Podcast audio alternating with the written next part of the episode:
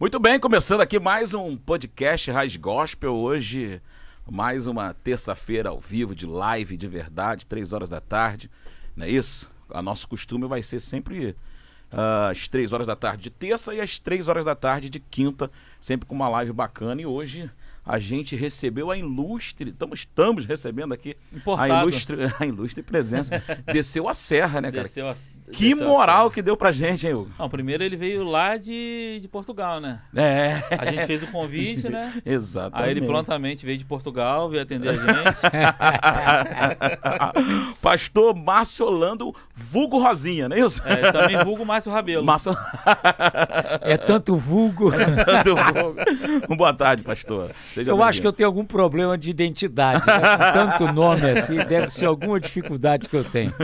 Prazer estar com vocês aqui, prazer estar nesse novo projeto que certamente será uma grande bênção, será realmente algo marcante e transformador para todos aqueles que estão ligados. Parabéns, Rodrigo, Obrigado, parabéns, Hugo, Obrigado. parabéns, Biga. Eu sei que vocês são abençoados. Eu conheço vocês há alguns verões, né? E a gente sabe que são pessoas comprometidas com Deus, comprometidas com o reino de Deus, comprometidos com a palavra, e certamente essa ideia de Deus já tem a bênção, já tem o sucesso garantido e a vitória é certa em nome de Jesus. Então eu quero até agradecer a honra de poder estar com vocês aqui, né? Primeiro foi o, o, o grande homem, né? O todo-poderoso. é, o, Paulão, o Paulão, grande amigo de muitas, muitos anos já. E eu estando aqui, o convite de vocês para mim é uma honra muito grande. Muito obrigado. O prazer é todo nosso e a honra é toda nossa. Bom, Hugo, você que está sempre com essa, com essa listinha aí de perguntas. Hoje vai pegar pesado pastor, não, vai pegar leve, né? Essas perguntas. É, não, o Hugo é difícil é, pegar leve, é. né? Vai de acordo com o meu peso. É boa. Então pega leves. Vai. Não, pastor, aqui é um desejo que eu já queria, já desde quando a gente teve essa ideia do, do podcast de trazer as pessoas, trazer as, as pessoas mais conhecidas nossas que fez história com a gente, né? Pastor Marciolando é, tinha que ser tombado lá pela gente, né? É, tombado. Quantos anos lá na igreja, pastor? 16 anos na segunda-feira da Monte Oreb. Isso na segunda-feira. segunda-feira, né? Fora isso, teve culto de quinta, teve culto de, de domingo de manhã, domingo à noite teve que cobrir férias, porque o chefe ia viajar, né? É, ele gosta então, de viajar. É, aí ele, eu tinha que cobrir as férias dele, ficava lá na igreja e tal. Então, mas na segunda-feira, que é o culto da vitória da família, foram 16 anos. E como começou? Começou, na verdade, com o pastor Silmar. Começou Silmar com o pastor Coelho. Silmar Coelho, quando o pastor Silmar Coelho ainda estava nos Estados Unidos, voltando para o Brasil, começou o trabalho às segundas-feiras.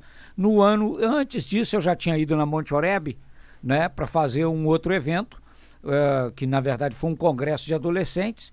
E depois, na segunda-feira, o pastor Silmar começou e me convidou. Eu morava em Volta Redonda Pertinho, e eu né? vinha de Volta Redonda para cá toda segunda-feira. Depois eu vim para a Baixada Fluminense, Petrópolis e tal. E aí toda segunda-feira eu estava ali na Monte Oreb com o pastor Silmar. Depois o pastor Silmar eh, não, não continuou e aí veio o Cláudio, fiquei com o Cláudio, aí veio Marquinhos Menezes, Cláudio, Elvis Breves. E mas eu fui a, ficando, mas Rafael. A, mas a origem do senhor veio de onde, pastor? O senhor é, é é, porque lá é Batista, né? Pessoal que não conhece, a Batista Monte Oreb é, é uma igreja aqui na Zona Oeste do É, Rio, eu sou crente, né? que bom, que bom. não, eu sou da Igreja Metodista Wesleyana, desde a da, da, da fundação, é, desde 1967. O senhor lembra Nossa. É, eu fui batizado com o Espírito Santo com 5 anos de idade oh, na Igreja Central amém. de Petrópolis, na Wesleyana Central de Petrópolis. Sempre aqui no Rio? Sempre no Rio. Não, eu já fui pastor no Rio Grande do Sul, Eita. fui pastor no Paraná, fui pastor Eita. em São são Paulo, no interior de São Paulo, porque a Igreja Metodista Wesleyana, o ministério é itinerante e ela é Entendi. dividida em regiões eclesiásticas. Então, é, a terceira, São Paulo é a terceira região, né? E eu fui para a terceira região, para São Paulo, para trabalhar com o pastor Silmar em Itaquera, que foi a minha primeira igreja depois de ordenado pastor. É, aí indo para Itaquera, fiquei lá, depois fui para o Rio Grande do Sul, fiquei no Rio Grande do Sul um período e voltei para São Paulo, fiquei em São Paulo e no interior de São Paulo. Depois vim para o Rio de Janeiro, Volta Redonda, Baixada Fluminense e agora Petrópolis. Esse convite para Monte Oreb foi em que anos mais ou menos, pastor? Ah, o convite para Monte Oreb para segunda-feira começou em 2000. 2000? É. Então o senhor foi pioneiro na, nessa questão do, Quase, desse culto de. quase, disso. porque o pastor Silmar chegou um pouquinho antes. Ah, o pastor Em Silmar. 98, 97, por aí. Eu não tenho bem certo o ano. Eu cheguei em 2000, quando eu vim para Volta Redonda, ele me convidou. Na verdade, a Monte Oreb eu já cheguei antes. Quando ele estava ainda nos Estados Unidos, teve uma programação na Monte Oreb e ele me chamou eu vim com o pessoal de Itaquera. Quando eu era estava lá em São Paulo, eu vim com esse pessoal de Itaquera para aqui e aí conheci o pastor Paulão, né? E aí co- começou a criar uma amizade. Quando eu- aí um, um dia o pessoal, a irmã Maria, a pastora Marileia chegou para mim e falou: "Ah, você tem jeito para falar para adolescente?" Eu achava que não tinha. Aí ela fizemos, criamos um congresso de adolescentes na Monte Oreb, isso em 1998, 99. Faz tempo já, né? Mas deixa quieto. Eu lembro, eu lembro, pastor. É, então tu já era vivo. eu, eu, eu lembro, lembro. Então o que, que aconteceu? Aí eu, foi para mim um desafio. Ela falou: ah, você tem jeito e tal, pastor Paulo? Não, então vamos fazer. Aí fizemos sexta, sábado e domingo. Foi muito legal e no encerramento, eu me lembro até hoje, foram 38 pessoas convertidas no domingo à noite. Benção, que benção. Né? Foi muito legal. Foi a primeira vez que fiz o pastor Paulo dançar. né? É, só- É, só cantar, que- cantar videiro e eu quero é Deus. É mesmo? É, né? e o pa- pastor Paulo, ó, eu- você vem aqui segunda-feira, e aquele jeitão dele, né, peculiar, vai cantar videira e eu quero é Deus. Eu tinha que cantar, não tinha jeito. E Videira acompanha até hoje, né? Acompanha até hoje. E se eu não canto, o pessoal reclama. Reclama. Vai cantar videira como? Né? E o Rondinelli é que ama, né? o Rondinelli ama comer os corinhos de fogo e eu quero é É Deus. Rondinelli acha a coisa maravilhosa. E isso, e, e, eu lembro porque eu, eu tô falando, não é brincadeira não, Hugo. eu também sou velhinho, rapaz. Eu lembro porque eu, eu fui pra Monte Oré por causa do senhor. Porque em 98, Fácil não. eu tinha 18 anos, eu era de uma assembleia, que eu não vou dar o nome, né? Agora deixa pra lá. E eu ia no culto de segunda, que era um culto muito cheio, top. Era, não é ainda. É ainda. Ficou legado, mas era um culto muito cheio e um culto muito diferente daquilo tra- do tradicional que a gente estava acostumado a ver. Mas o senhor enfrentou alguma, alguma guerra? Foi difícil implantar esse tipo de culto ou foi, foi tranquilo no primeiro Não, momento? é, eu gosto de dar nome aos bois. A verdade é assim. quem- Assim que a gente gosta. É, quem criou mesmo foi o pastor Silmar. Foi o pastor Silmar o pioneiro. Como eu e o pastor Silmar temos um certo parentesco, É. né? Parentesco é, fi- é, verdade- É, é, eu carnal sou- mesmo? É, carnal. Eu, eu sabia. sou primo irmão do pastor Silmar. Minha Ah, mãe era legal. irmã da mãe do pastor Silmar. Eu conheço o pastor, o pastor Silmar, me conhece, que ele é mais velho que eu. O pastor Silmar me conhece desde criança e sempre a gente andava junto, ele para pregar e eu para cantar, né? E aí, todo toda trabalho que ele fazia, ele me dava, aí me chamava. E a Monte Oreb foi isso. Ele veio, começou o culto, ah, poxa, vão, lá me ajudar e tal. Porque senão ficava tudo para ele, Entendi. né? Tinha que fazer praticamente tudo. Hoje é muito mais fácil, né? Tem toda a Uhum. infraestrutura que vocês já sabem e fizeram. A estrutura do louvor já é outra, mas naquela época era mais difícil. Então eu ajudava para cantar, eu ajudava para fazer um- uma palavra de ofertório, ou uma campanha e tal. Até propaganda do- do- dos, dos materiais que ele tinha, aquela coisa toda. Então a gente trabalhava junto. Então ele começou e quando foi em 2000 que eu vim para Volta Redonda, eu vinha toda segunda-feira. Então aí, como a gente já trabalhava junto, tem uma, tem uma noção eh, da- da- das coisas, e eu sei como ele gosta e ele sabe como eu trabalho, e a gente começou junto ali praticamente, mas muito mais ele do que eu. E aí, Hugo? Fala. Pode fazer a, A pergunta? As, as perguntas. Não, eu tô pensando aqui como é que o pastor Ih, tá conseguiu... pensando. Tá pensando. Como é que o pastor Marcelano conseguiu conciliar, né? Pergunta pra ele, não é pra mim não. Como é que ele conseguiu conciliar é, a parte que ele atuava na igreja wesleyana com a batista lá na, na nossa igreja? Na verdade, assim, o que que acontece? É, é, eu acho que você tem que respeitar o ambiente que você está. Naquela época, a Igreja Batista Monte Oreb era muito diferente do que é hoje. Sim. né? Mas eu sempre respeitei as- os posicionamentos, tanto teológico quanto o posicionamento de liturgia de culto. Claro que o culto de segunda-feira ele era um pouco diferente, porque era um culto como liderado pelo pastor Silmar e por mim, então a gente tinha uma liberdade que o pastor Paulo dava pra gente. Uhum. Então ficou fácil. E a gente trouxe meio que o nosso estilo para este culto. Não foi engessado. Então deu, deu uma certa liberdade para a gente trabalhar. Então, mas esse estilo veio da, da Wesleyana. Não, veio do pastor Silmar e de mim. Ah, É diferente, porque é um estilo um pouco diferente. A gente até é um pouco diferente do estilo wesleyano, né? Mas a igreja wesleyana ela é uma igreja liberal, uma igreja que te deixa trabalhar e tal. Então, e ela não te engessa do jeito que você é. Entendi. Entendeu? Eu, então, na igreja wesleyana, eu sempre tive liberdade também para ministrar louvor, para pregar do meu jeito, como o pastor Silmar também teve. Então, a gente era mais um jeito nosso. Porque, como eu sou primo e mais novo, eu peguei muito, muita coisa do pastor Silmar. Eu aprendi muita coisa com o pastor Silmar. E algumas coisas, claro, eu sou eu, eu tenho o meu jeito de ser, mas teve muita coisa que ele me ajudou a desenvolver e a, e a crescer. Então, com isso, como eu trabalhando com ele, e aí também sair daquela, daquele miolo wesleyano só, da, da wesleyana, eu, graças a Deus, por isso eu já preguei em várias igrejas no Brasil todo e em várias denominações. Então, isso criou para mim uma outra mentalidade. E o pastor Paulo, como dava liberdade, a gente foi fácil de trabalhar, não teve nenhuma dificuldade de trabalho. E lá na Wesleyano, o pastor já tinha essa pegada assim. jo- É porque quem não conhece, não sabe, o culto do pastor Rosinha, meu amigo. É o culto, um dos mais animados que eu já vi na minha vida. E lá na Wesleyana já era assim, pastor? Já era nessa pegada? Ve- assim, o que que acontece? Eu sou líder desde 15 anos. Eu tenho hoje quase 60 anos. Não parece É. porque. Mas sempre parecia com cabelo branco, né? Não porque sou careca, mas. é, mas tudo bem. Então, aí, o que acontece? É, é, Desde 15 anos eu tenho uma liderança com jovens, desde 15 anos.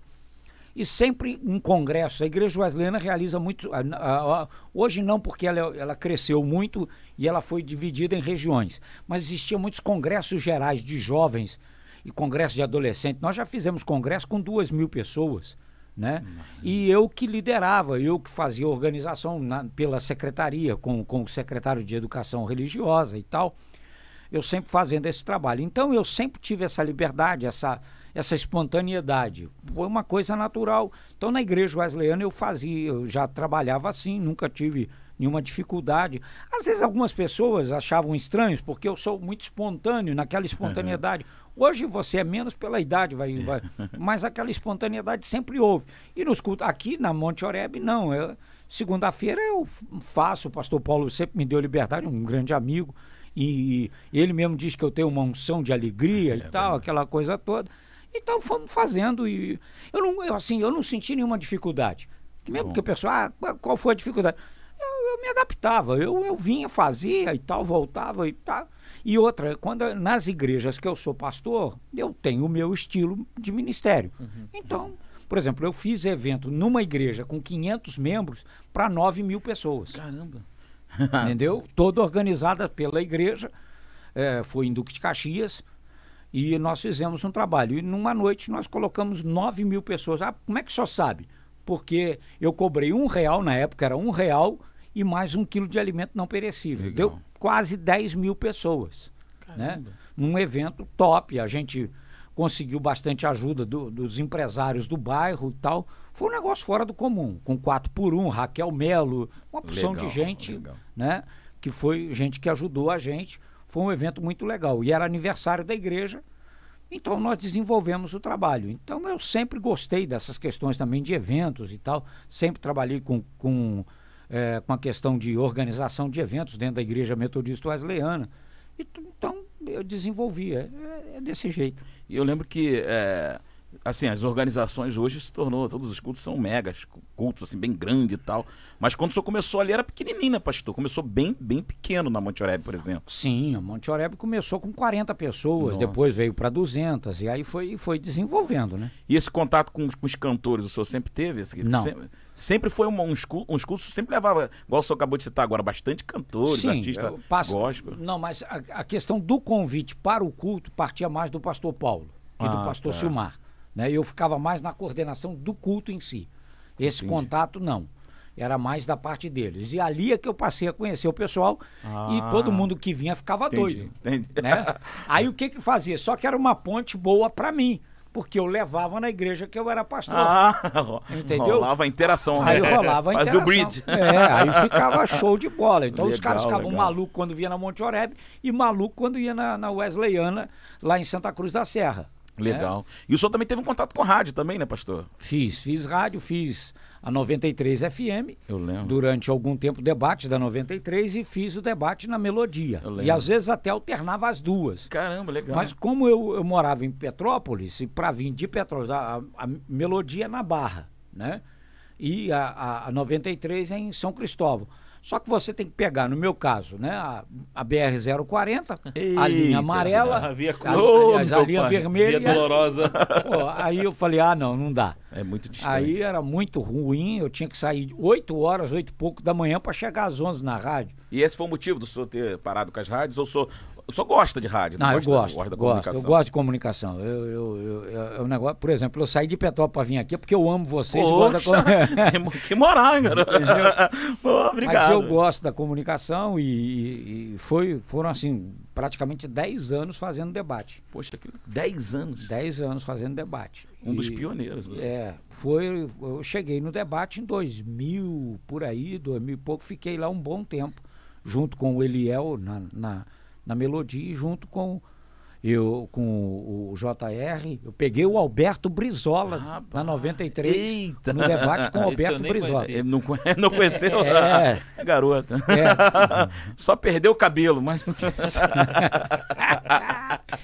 eu fiz debate com esse pessoal todo, fiz uma participação também na, na Rede Record uma vez, no programa 25, 25 horas, acho que era esse o programa, e na Rádio Record também no Rio de Janeiro. E, É. nesse, e nesses debates, já teve muita divergência de. Já, mas eu nunca, nu- mas eu, eu- já, mas eu não sou brigão. Eu vou, eu vou, eu vou mais no contexto bíblico e tento. E às vezes é, é melhor você discutir em off, mudar a posição em off do que no ar, porque sabe o que acontece? Nós somos formadores de opinião e Sim. por isso você tem que tomar muito cuidado com tudo que você diz. E também a questão, eh, nós podemos divergir de ideias, mas não podemos divergir da pessoa. E a gente tem que tomar o cuidado com posicionamentos. Antes era mais debatedores, né? tinha mais debate. Hoje é mais uma eh, externar opiniões. Mudou um pouco o estilo, que eu acho até melhor, porque eu acho que a divergência você faz ela no interno. No externo é melhor você, porque nós somos um, é melhor passar pelo menos a mesma ideia. Ou então, se divergir, divergir com educação e com estilo. E também tem um lance da polarização hoje, né, pessoal? Até pra, até pra discutir alguma coisa, tá, Todo mundo hoje é dono da tá. verdade. É, a internet ela ajudou muito, mas também nesse ponto Atrapalha bastante. atrapalha bastante. É, É. cheio de, de formadores de opiniões, né? É, e todo mundo sem opinião quer dar opinião. né? É verdade, é verdade. E existem também valores na Bíblia que, na Bíblia que são inegociáveis, né, pastor? Não tem, Verdade. não tem jeito, né? Não tem, não tem negociação ali, né? sem dúvida. Mas fala aí, Hugo, fez essa cara aí, tem alguma coisa, o que, que é? Não, não, não, não. Não, tem nada, não.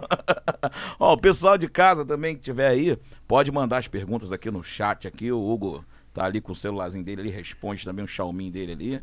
Responde pra você. Propaganda? É, ué, foi- fez a propaganda da Xiaomi. Já que ele, eu, eu acho que ele é até patrocinado pela Xiaomi, esse- eu nunca vi um cara pra gostar tanto. O pessoal pode de casa aí participar com a gente, mandar a pergunta aí pro pastor. O pastor falou na, na- mais cedo que ele responde tudo, gente. Responde Pergunta aí. tudo, tá lá no, no-. Instagram, ele colocou lá que, que responde qualquer pergunta. Então. Agora, essa sua ida pra pra Portugal, pastor. É, por quê? Bom, meu filho mora na Itália há três anos. Eu só tenho eu e a Lili, minha esposa, Bela, que, como diz você, fala. fala aí. Fala. aí, pastor. Fala. Só fala em off ele. É. né? Fala aí. Fala que ela orou, ela Tem não coisa que a gente tem que deixar em off. né? Não, não. fala aí. O pessoal. Ela tem ninguém orou- ouvindo, não, cara. Ela tem ninguém. pouco e o pastor orou muito. aí, pastor. Aí, pastor.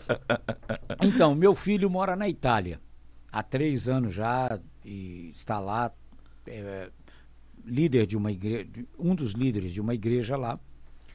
E aí a gente tinha o sonho de ficar mais perto. Fomos para Portugal, É filho único. filho único, Eh, e fomos para Portugal. Só que com questão da pandemia houveram alguns contratempos, questão de documentação, questão de, de agendamento para poder ver a questão de documentação, questão de casa para alugar. O, o- o- Difícil alugar? é, di- é difícil de você achar em alguns lugares e o preço é muito alto e a exigência também. É muita. É, porque o que, acontece? Além da documentação, você tem que ter três calções e mais um, um aluguel. Quer dizer, você imagina isso Quatro. em real. 4 vezes 6, vamos botar 600 euros um aluguel de uma casa.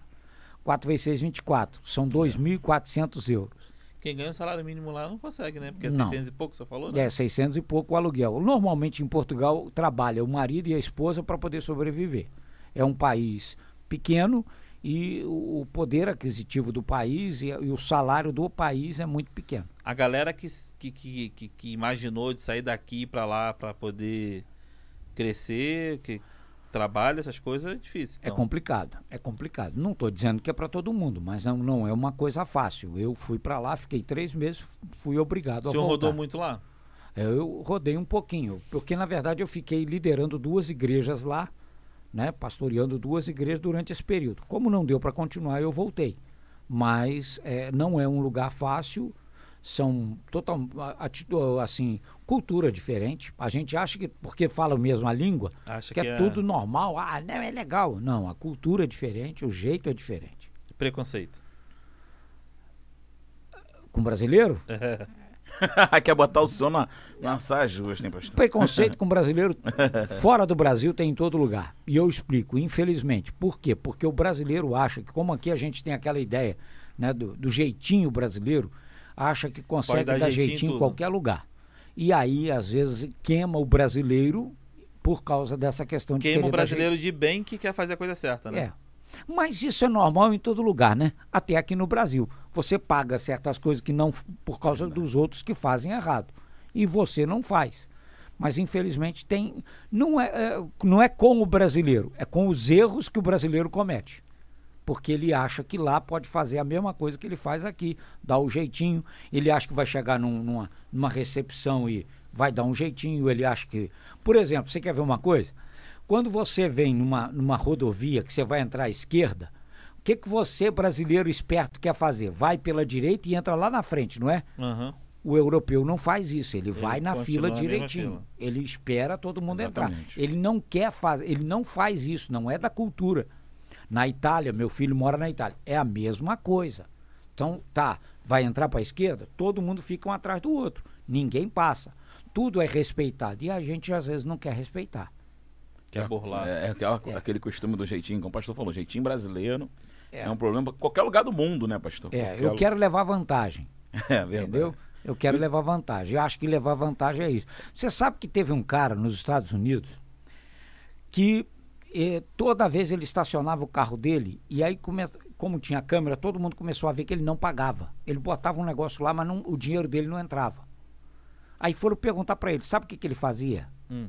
Ele pegava uma, uma moeda e colocava no gelo. Ela dava o mesmo formato do gelo. O gelo dava o mesmo formato da moeda. Ele ia lá e botava a moeda. Ele entrava por causa disso. Aí o Esse pergun- é gênio. é, aí perguntaram para ele. Era brasileiro? Era brasileiro. Ué, Ah, não- era brasileiro, óbvio. Se se perguntar. Aí perguntaram para ele o que ele fazia. Ele falou: ó, se você falar, você não paga nunca mais estacionamento. Aí ele falou: nunca mais ele pagou estacionamento. Sério? É. Os caras deixaram ele isento. Rapaz. Pra, né? pra Deu certo. descobrir o projeto dele. Porque, Caramba. cara, tem coisa que só Só- caras. A. NASA vai vir, né, pastor? Chame a NASA, meu filho. Entendeu? Porque infelizmente é assim. Eu conheço um que, que não vou dar nome, obviamente, né? E nem vou dar local que ele foi, mas ele, ele ia, cara, pegava, pastor, a roupa, certo? Ia lá, usava a roupa. Depois, no outro dia, ele devolvia pra loja. Ia pra festa, com a roupa bonitona, e devolvia pra loja, né? Porque lá a gente tem a cultura. O pessoal tem a cultura de não, não ter que provar porque que você não quer o produto de volta. Simplesmente eles devolvem, né, pastor? Porque qual é a dificuldade, por exemplo, na Europa? Você sabe o que, que os caras fazem lá? Eles vão lá, compram um carro, financiam o carro, enrola, usa durante dois, três meses, deixa o carro na rua e vem embora. Ué, Caramba, velho. e aí? É. Ué, e aí? Não, não dá nada. Não dá em nada, o cara vem embora. Como é que vai achar o, o que cara? ele está falando, porque é o seguinte: você chega no país aí, ele acredita na sua palavra. Então você diz: olha, eu comprei esse celular aqui, eu não gostei dele. O cara te devolve o dinheiro ou te dá um outro celular. E tem lugar que nem nota fiscal você precisa apresentar. Ele acredita na sua palavra. Entendeu? Entendeu? Aí Bom. o cara vai pra festa bem vestido, bem trajado. Depois ele volta lá na loja no outro dia e devolve. Sim. E outra, tem gente que não usa uma vez, não. Tem gente que usa um mês e devolve É. a roupa, calçado, Para, maravilha pro, pro pessoal, né? entendeu?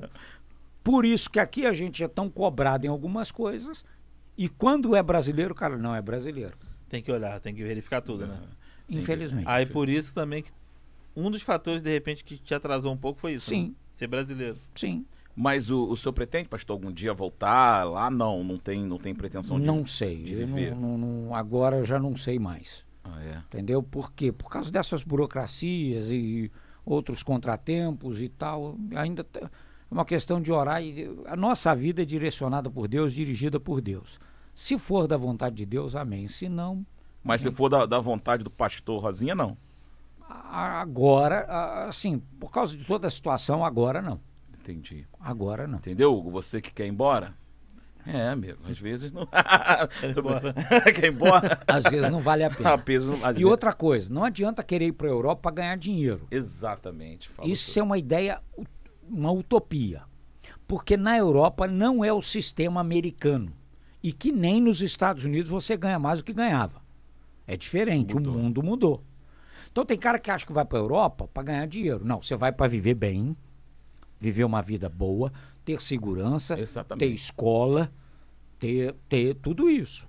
Mas para ganhar dinheiro nos, na Europa você não ganha porque lá não existe o mesmo sistema de ganhar por hora. Alguns países sim, na Inglaterra sim, mas eh, em Portugal, por exemplo, Portugal é o menor salário mínimo da Europa e é quase a metade do salário dos outros países.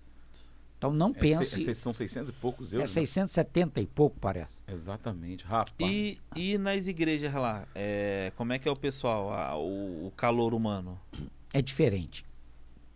É diferente. Primeiro, o calor brasileiro, eles recebem bem. Não vou dizer isso, eu fui muito bem recebido. Inclusive, por exemplo, você quer ver uma, como é que o mundo é grande e ao mesmo tempo ele é tão pequeno?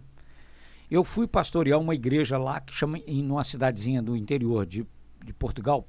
O, o Rodrigo, a gente conversando em off, sabe disso, Aham. que é perto de Tuí, chamada Valença. Tem lá uma menina que me conhece e que eu apresentei dois filhos dela aqui da Monte Oreb. Que legal. Eu encontrei, quando falou que eu ia para lá, aí ela ficou toda empolgada porque ela me conhecia da Monte Oreb, E lá ela, em Portugal. E ela já é ela de lá, no caso, tá lá. ela está morando lá. E se ela adaptou bem. tá- se adaptou bem. Ela, o marido eh, e os filhos moram lá, lá em Portugal, moram em Valença, trabalham lá, vivem lá e estão lá. Entendeu? Viu? Não, porque eu também às vezes falo que eu não tive uma, assim, eu não, não, não gostei, assim. Eu não sei se é uma questão cultural, não sei, não sei, eu não gostei. E tem amigos meus que estão lá vivendo muito Sim. bem. É, é normal, Eu né? também não gostei, não. Não gostou, não? Já foi lá quantas vezes? o que acontece é o seguinte. Mas é o dif- pastor fala é exatamente o que eu falo, gostei. é diferente. As igrejas lá são diferentes. Cultura é diferente. Exatamente. Entendeu? Então não adianta você querer o mesmo estilo de igreja, porque até é uma questão de cultura. É um país de, de, de um clima frio, de uma cultura mais antiga, porque você pensa, assim, ah, é Europa, tudo é, é, é tá na frente. Não tá não. Tem coisa lá que até hoje é no papel Verdade. e que aqui não é mais. Tem coisas que a gente está mais na frente do que eles na questão de tecnologia. Mas a gente acha que tudo lá está na frente. Tudo Me- lá fora é melhor. Medicina, área de, de, de- É. de- odontológica. Exatamente. Muito à frente. Você quer ver uma coisa? Não é para entrar no assunto, mas é só para comentar. Pode entrar à vontade, pastor. Nós estamos preocupados e falando aqui do nosso país com a questão da vacina. Lá está mais atrasado que aqui. Verdade. Em Portugal, que tem 10 milhões de habitantes. É um Rio de Janeiro, né, pastor? Não é um Brasil com 240, né? Não, lá está mais atrasado que aqui. É mais burocrático que aqui. Só que a gente aqui tem algo que joga contra, né? Sim. que não sabe nunca jogar a favor. É nunca. verdade. Coisa boa nunca fala. Não. Exatamente. Entendeu? E infelizmente nós vivemos isso. Eu, eu passei lá, eu vi isso. Por exemplo, eu tentei tomar a, a vacina lá e não consegui, por causa da burocracia. O senhor não Porque- tomou a vacina até hoje? não. Porque como eu estava lá, quando para eu não deixar de ir, eu não tomei a vacina aqui. Porque se eu tomasse a vacina daqui a três meses tinha que tomar outra, eu podia ir e não tomei. Falei, não, eu tomo lá. Cheguei lá, não, o senhor não pode tomar. Porque tem que ter um documento lá, que se eu não tivesse documento, eu não posso tomar vacina lá. Aí eu voltei para cá. Aí agora eu vou. Tô tomando todos os cuidados, entendeu? É, a, eu trabalho a minha imunidade, eu e a minha esposa, mas agora é que eu vou tentar tomar aqui. Para poder resolver o assunto. E, Mas... eles, e eles deixaram isso sem vacina. Mesmo... Deixaram porque eu fiz o exame de Covid. E eu fiquei os 14 dias de quarentena. Ah, você fez Entendi. a quarentena quando chegou lá? Fiz, fiz 14 dias. E é o que? É num hotel? Não, fui, fiz numa casa de um bispo amigo meu, que foi o bispo que me batizou aqui no Brasil quando eu tinha 11 anos de idade. Eita.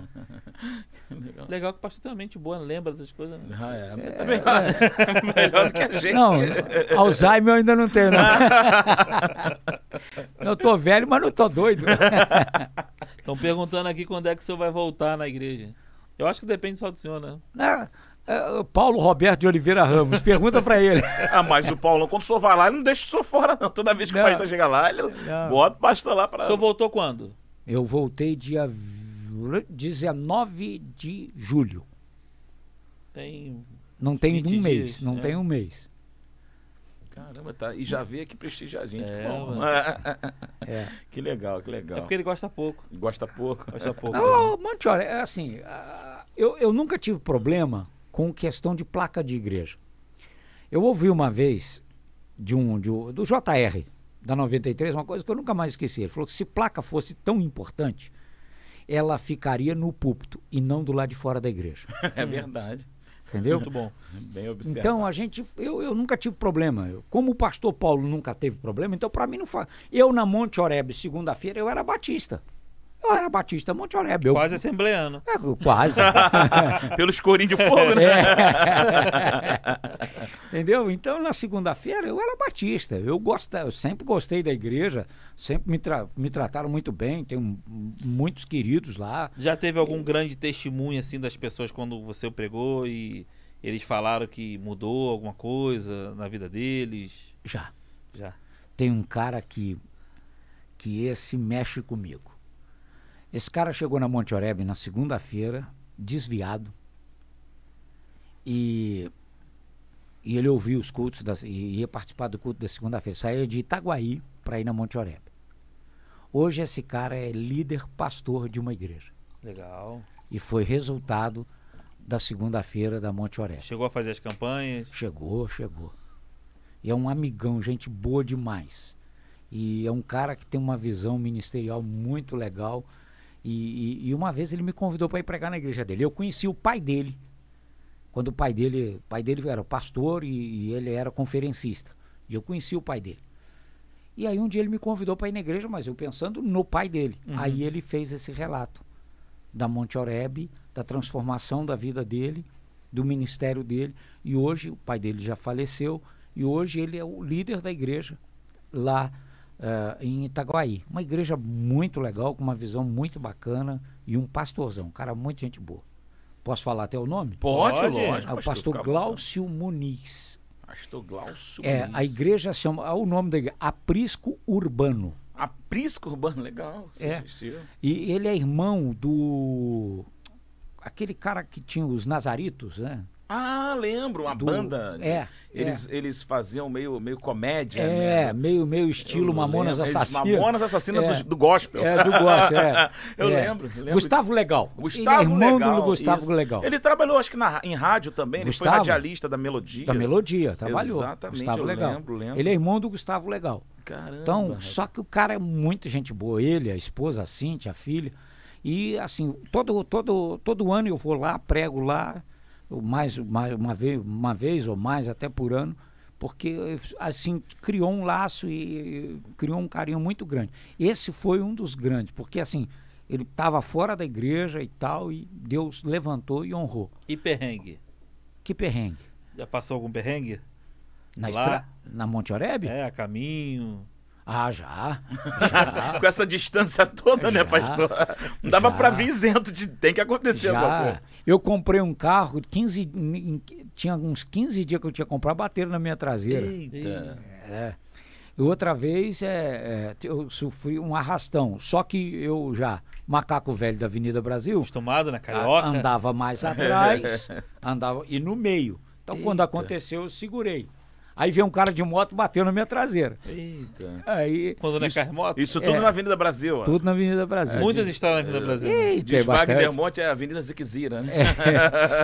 É, por exemplo, eu, eu já fugi da, da- do trânsito da Avenida Brasil sem saber onde eu estava e eu fui no eu fui para um lugar legal em Madureira. Eita!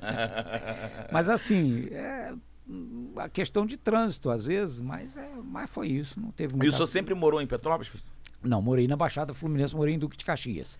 Ah, em, perto também. Em Santa Cruz de la Sierra, Duque de Caxias. Mas estava pertinho já de Petrópolis. É, perto, Tava ali perto. na, já para subir a serra. Eu, eu não, não sou melhor porque eu não nasci em Xerém igual o Cláudio. e falando em Cláudio, Cláudio foi um, dos pioneiros lá também no culto com, você, com o senhor. com- Não, o Cláudio veio bem depois. O Cláudio veio em 2000 e... Nove. Não, foi antes. Foi antes. O Cláudio veio em 2005, 2006. Seis por aí. 2006 por aí. Mas ele não vinha com essa, com essa regularidade toda, não. Não, não, no princípio não. Quem era regular era o Silmar. Depois fiquei eu um tempo e depois o que que, eh, que, que aconteceu? O Cláudio, que que aconte... O Cláudio eu conheci o Cláudio. O Cláudio era wesleyano. O pastor Paulo até falou isso aqui no podcast. Ah, é isso, foi É, isso. o Cláudio era exatamente. wesleyano. Ele era presbítero de uma igreja wesleyana. E eu vi o Cláudio pregando. Pô, eu fiquei, eu fiquei encantado tal. Falei, pô, de onde saiu esse cara? Quem é esse maluco? aí tá, batemos um papo, nos tornamos amigos. E eu falei, aí eu falei pro pastor Paulo, falei, Paulo, eu vou trazer um cara para pregar aqui. Na época era conhecido presbítero Claudinho. Aí o pastor Paulo, ah, pode trazer. Aí trouxe. Aí o Cláudio veio, pregou e tal, todo mundo gostou. Aí o Cláudio foi pregar numa igreja, na Assembleia de Deus da Penha. Uhum. E o pastor Paulo estava lá. E aí o Cláudio pregou, o pastor Paulo, ah, quero que você vá pregar na minha igreja. Ele falou, já preguei lá. Não, você nunca pregou na minha igreja. Não, já preguei lá sim. Não, nunca pregou. Preguei. Como é que você pregou? O pastor Marciolano me levou lá. Aí o pastor, pô, ah, gostei do cara, tu falou. Eu falei, ah, eu te falei que eu ia trazer. Você não, não achou que valia a pena? Mas Pô, ele o cara não- é muito bom. Eu falei, eu sei. Ele não Senão viu, ele não viu o pastor Cláudio? Não, com a, a primeira vez do Cláudio Duarte na Monte Oreb, o pastor Paulo não estava. Ah, Fui eu que entendi. convidei, o Cláudio veio comigo. É tipo a minha esposa na igreja. Ah, é? É, eu só conheci ela aleatoriamente muitos anos depois, convivendo com o meu cunhado. E muito tempo depois que eu fui ver Paula, porque antigamente eu não via Ah, Paula. entendi. Aí, aí criou uma amizade entre nós três, já com o Silmar, eu e o Paulo já nos conhecíamos.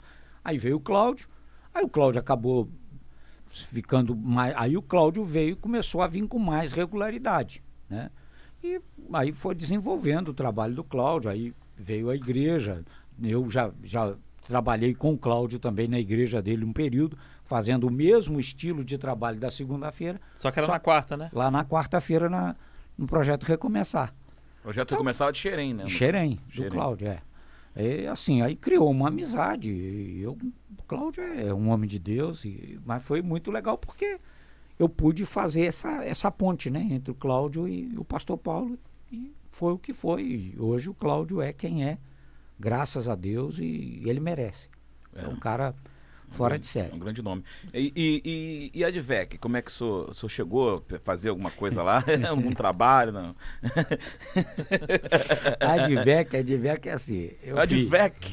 Na verdade, não foi não na- era, não era de VEC ainda, né? Não. É, da é. antiga era. O que, que aconteceu? É, quando em 98, 99, eu fiz o meu primeiro congresso de adolescentes, que foi na Monte Oreb. Foi Quando? Em 98, 99, por aí. Será que foi o primeiro? Foi. Primeiro congresso. Primeiro congresso. Depois vieram outros. Mas até ali não tinha acontecido nenhum congresso de adolescentes. Tu lembra o tema? Ah, Não, também. não me lembro, Pelo mas lembro. Pelo amor de Deus. Eu não me lembro o tema, mas eu lembro as quatro mensagens. Você quer? Porque eu fiquei maluco. Porque eu falei, caramba, era uma responsabilidade muito grande. Aí eu preguei uma mensagem que até hoje marca é Deus me fez assim. Porque o grande, a- o grande barato meu é a minha história.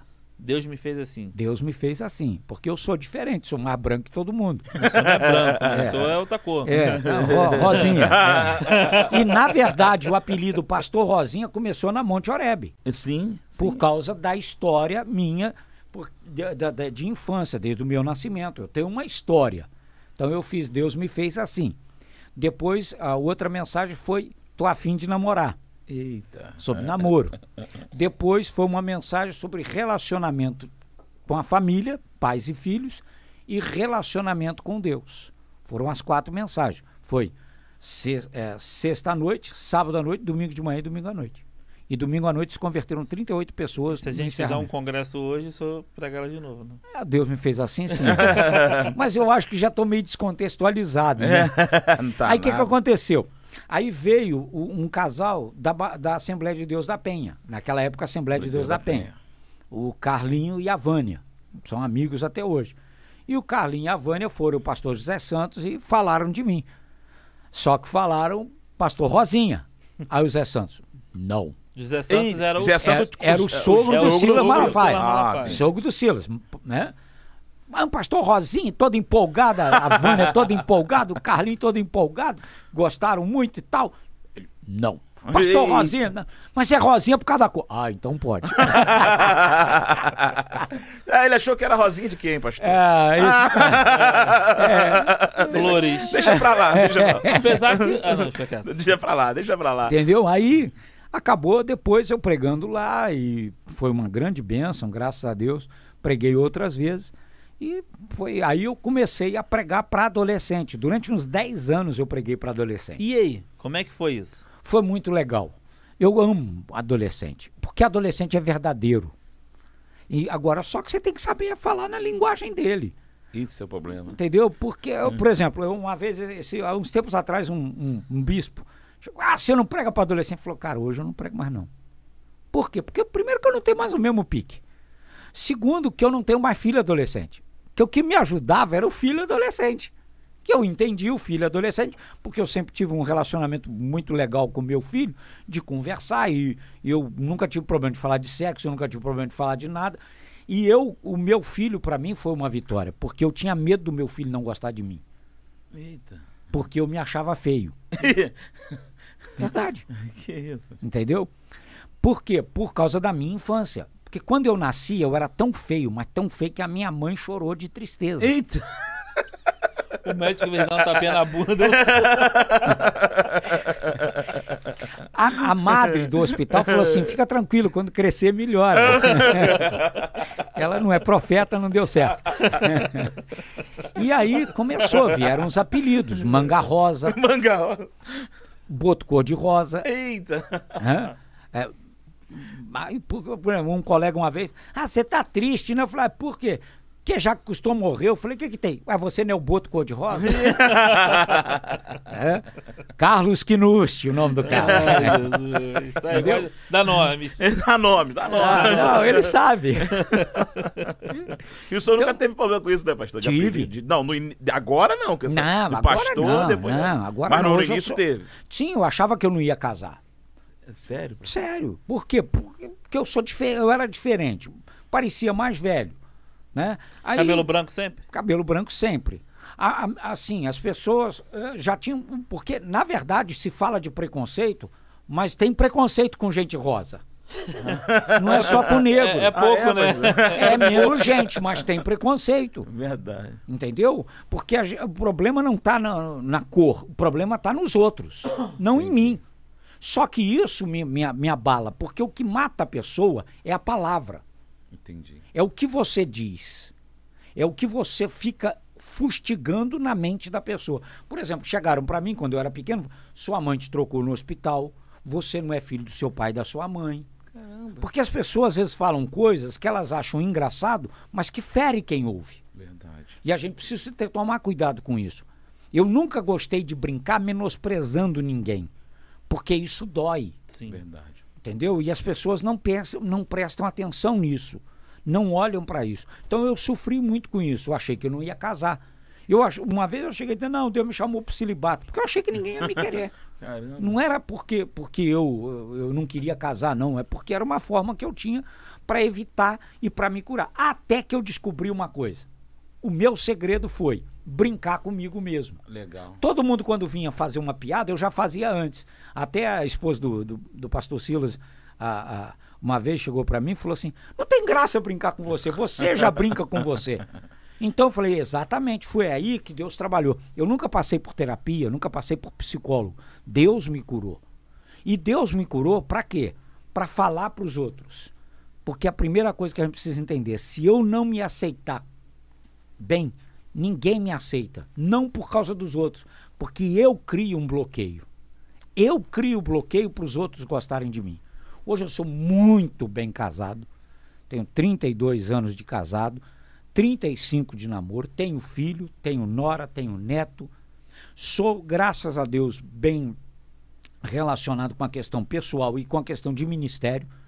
Eu hoje olho isso, hum, eu, eu sempre digo isso para a glória de Deus. Mas você vai perguntar, eu, se eu já pregou na igreja, por exemplo, eu já preguei na igreja Batista Monte Oreb, Assembleia de Deus, a DEVEC, já preguei no Ministério Apacentar, já preguei na igreja do pastor Jorge Linhares. E, vídeos meus já foram parar na Lagoinha, entendeu? Então hoje eu vejo tudo isso um trabalho de Deus, uma forma de Deus trabalhar com outras pessoas. Então quando eu prego Deus me fez assim, eu conto detalhes da minha história. Eu não estou contando, ah, por exemplo, quando eu fui me apresentar no exército, mandaram ficar pelado. Eu não queria ficar pelado. É Pô, branco desse jeito, pelado. Ia clarear o ambiente. Né? Aí, mas aí eu tive que tirar a roupa. E aí, quando chegou lá na frente, eu sem óculos, um sol muito grande, eu morei em Governador Valadares, Minas. Os, o guarda olhou para o, o sargento olhou para mim, o olho meio fechadinho por causa do calor, né? Todo branco. Ele falou: "Você é cego, né?" Eu falei: "Mais ou menos". Ele falou: "Pode ir embora que você não serve não". Caramba. Falou isso, a frase dele para mim foi essa. Só que eu disse o seguinte: o sargento disse não para mim, mas o general dos generais disse: "Eu escolhi você para o meu exército". Amém. Então, tudo isso eu fui trabalhando, Deus foi trabalhando na minha vida. Mas o grande, a, a, grande questão com os adolescentes, e por isso eu, eu tinha meus contatos, eu nunca, por exemplo, por ser pastor, não, não me chama de Rosinha. Não, para mim era uma identificação com eles. Eu tinha isso como um, até um elogio.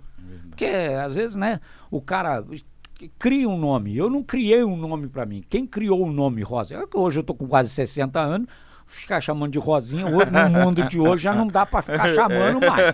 Porque senão todo mundo acha que é ou foi. Ou há de, ou há de ser, o pior é isso. né?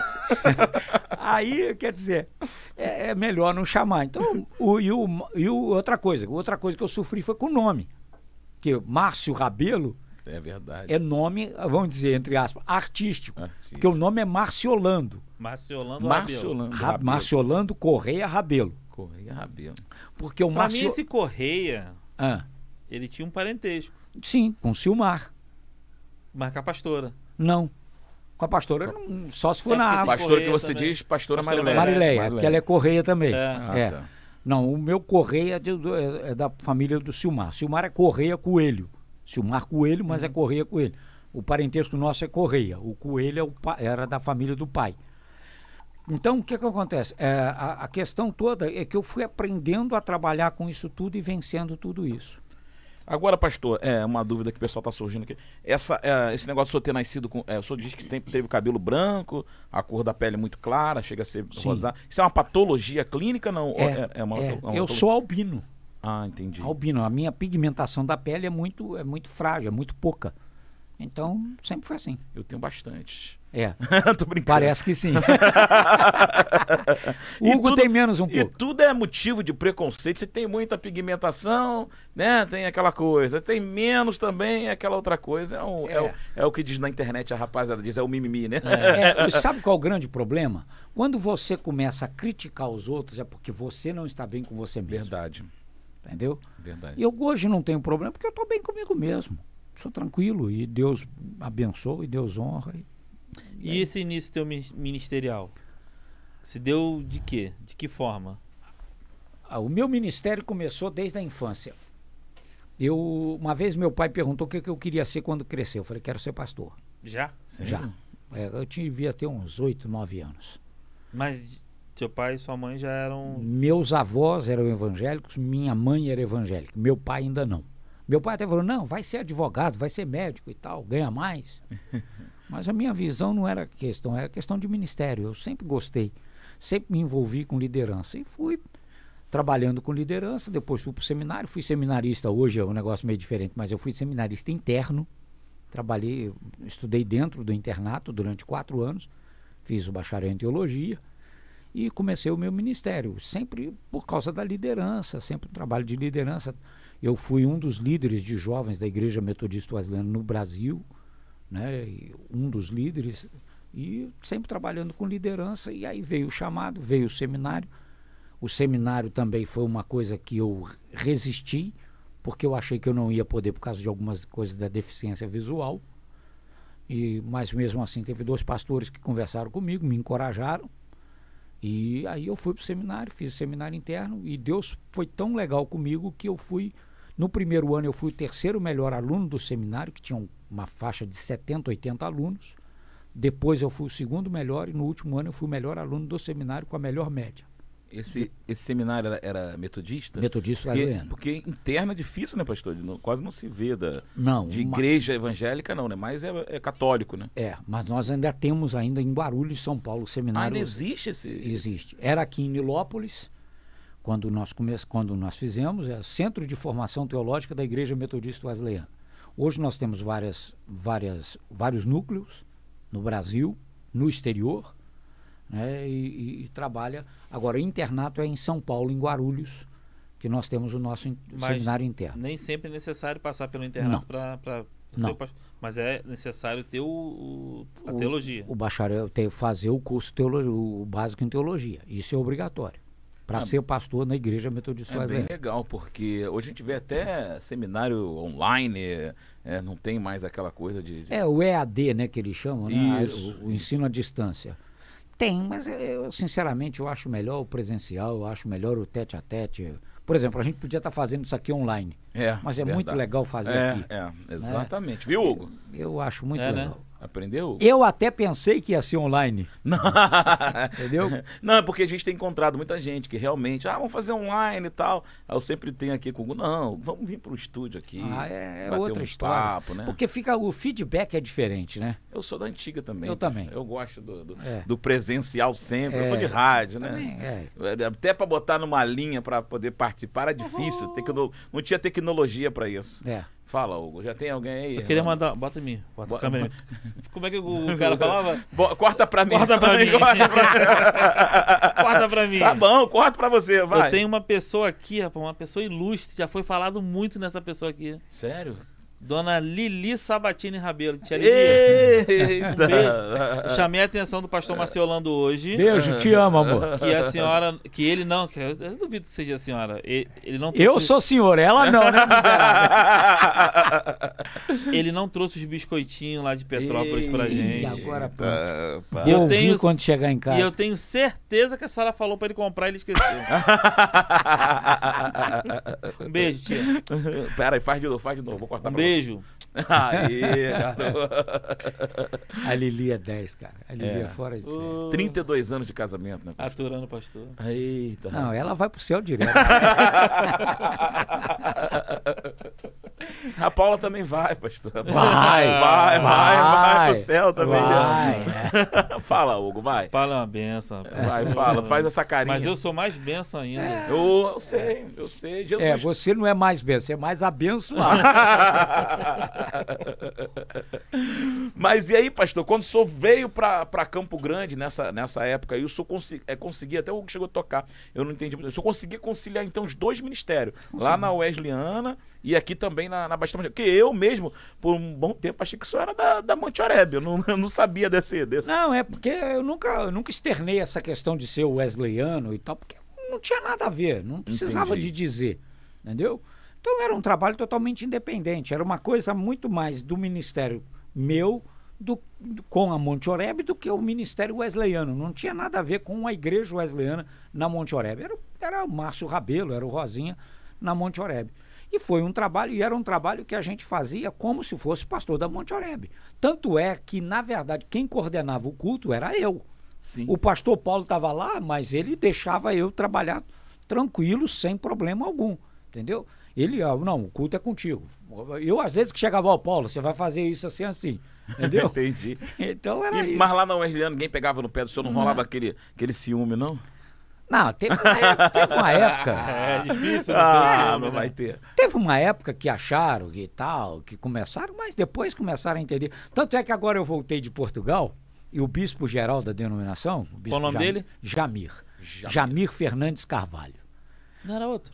Não, é- o bispo Caleb é o bispo da primeira região, Anderson Caleb. Ah, isso aí, eu É, o bispo dele. Anderson Caleb é o bispo da primeira região aqui no Rio de Janeiro, em parte do Rio de Janeiro, né? E, e o bispo Jamir. O bispo Jamir falou: Não, fica à vontade, já que você voltou.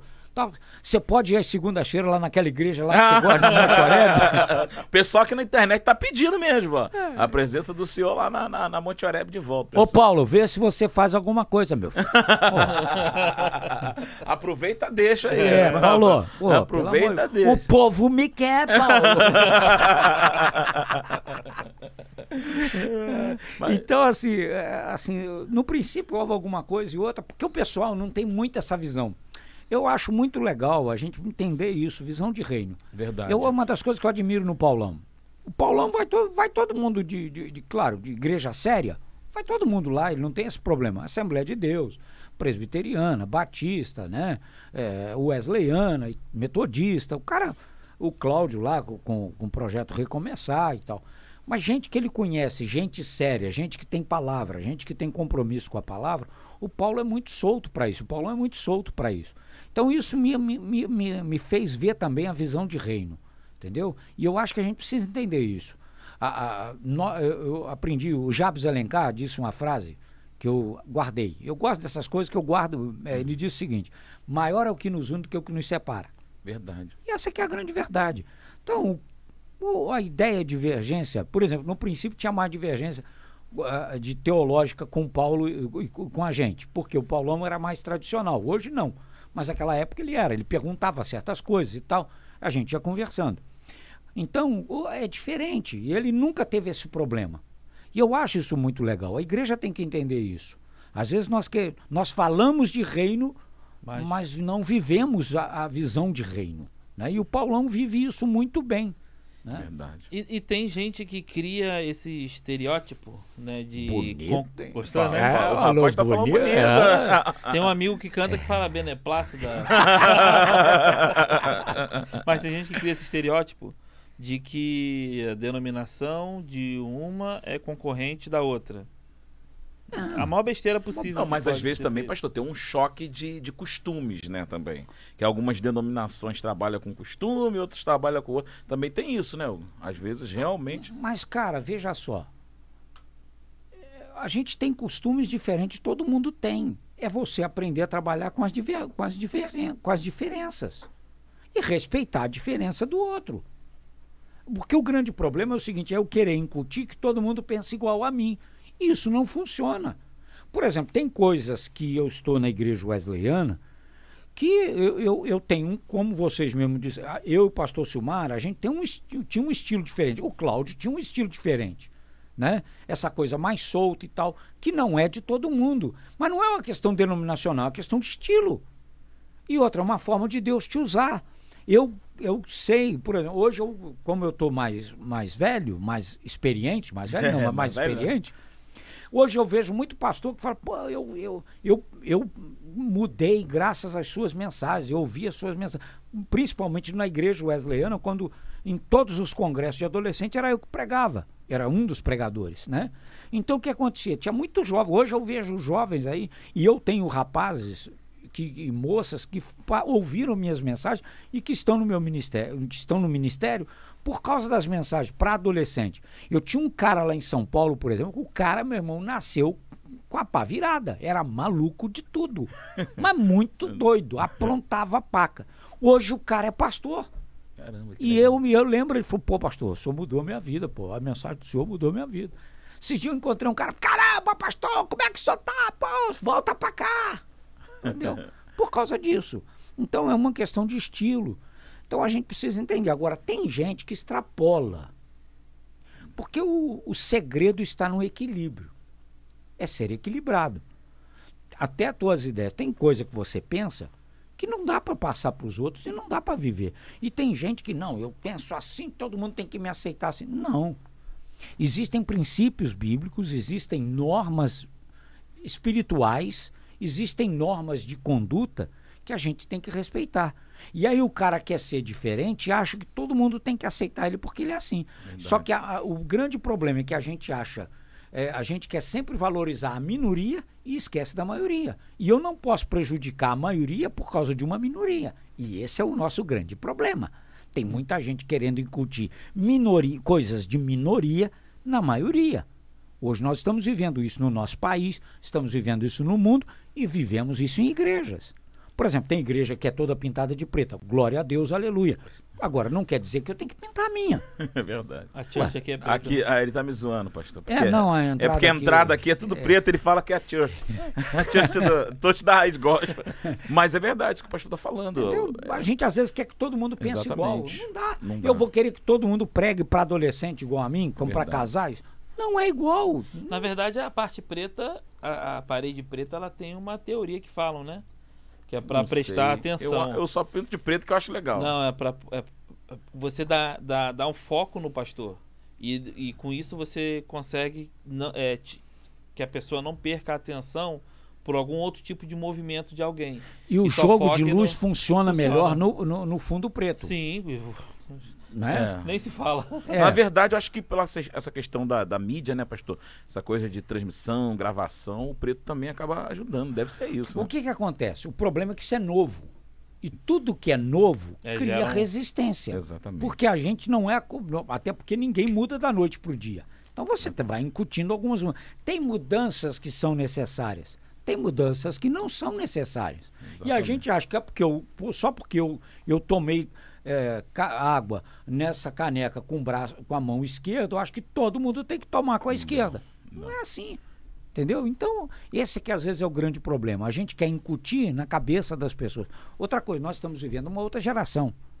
A geração Verdade. da tecnologia. Verdade. A geração do mimimi. Todo mundo hoje se dói à toa por qualquer coisa. Exatamente. Né? Ganhar ou não é, é motivo de. É. Não, e a geração, a geração de, de especialista, né, pastor? É. Se qualquer tema que você colocar, O cara o sabe. cara sabe, tem opinião, o, o- a, a faculdade Google, a faculdade YouTube. É igual eu brinquei aqui na chamada falando que eu respondo todas as perguntas. É. Respondo.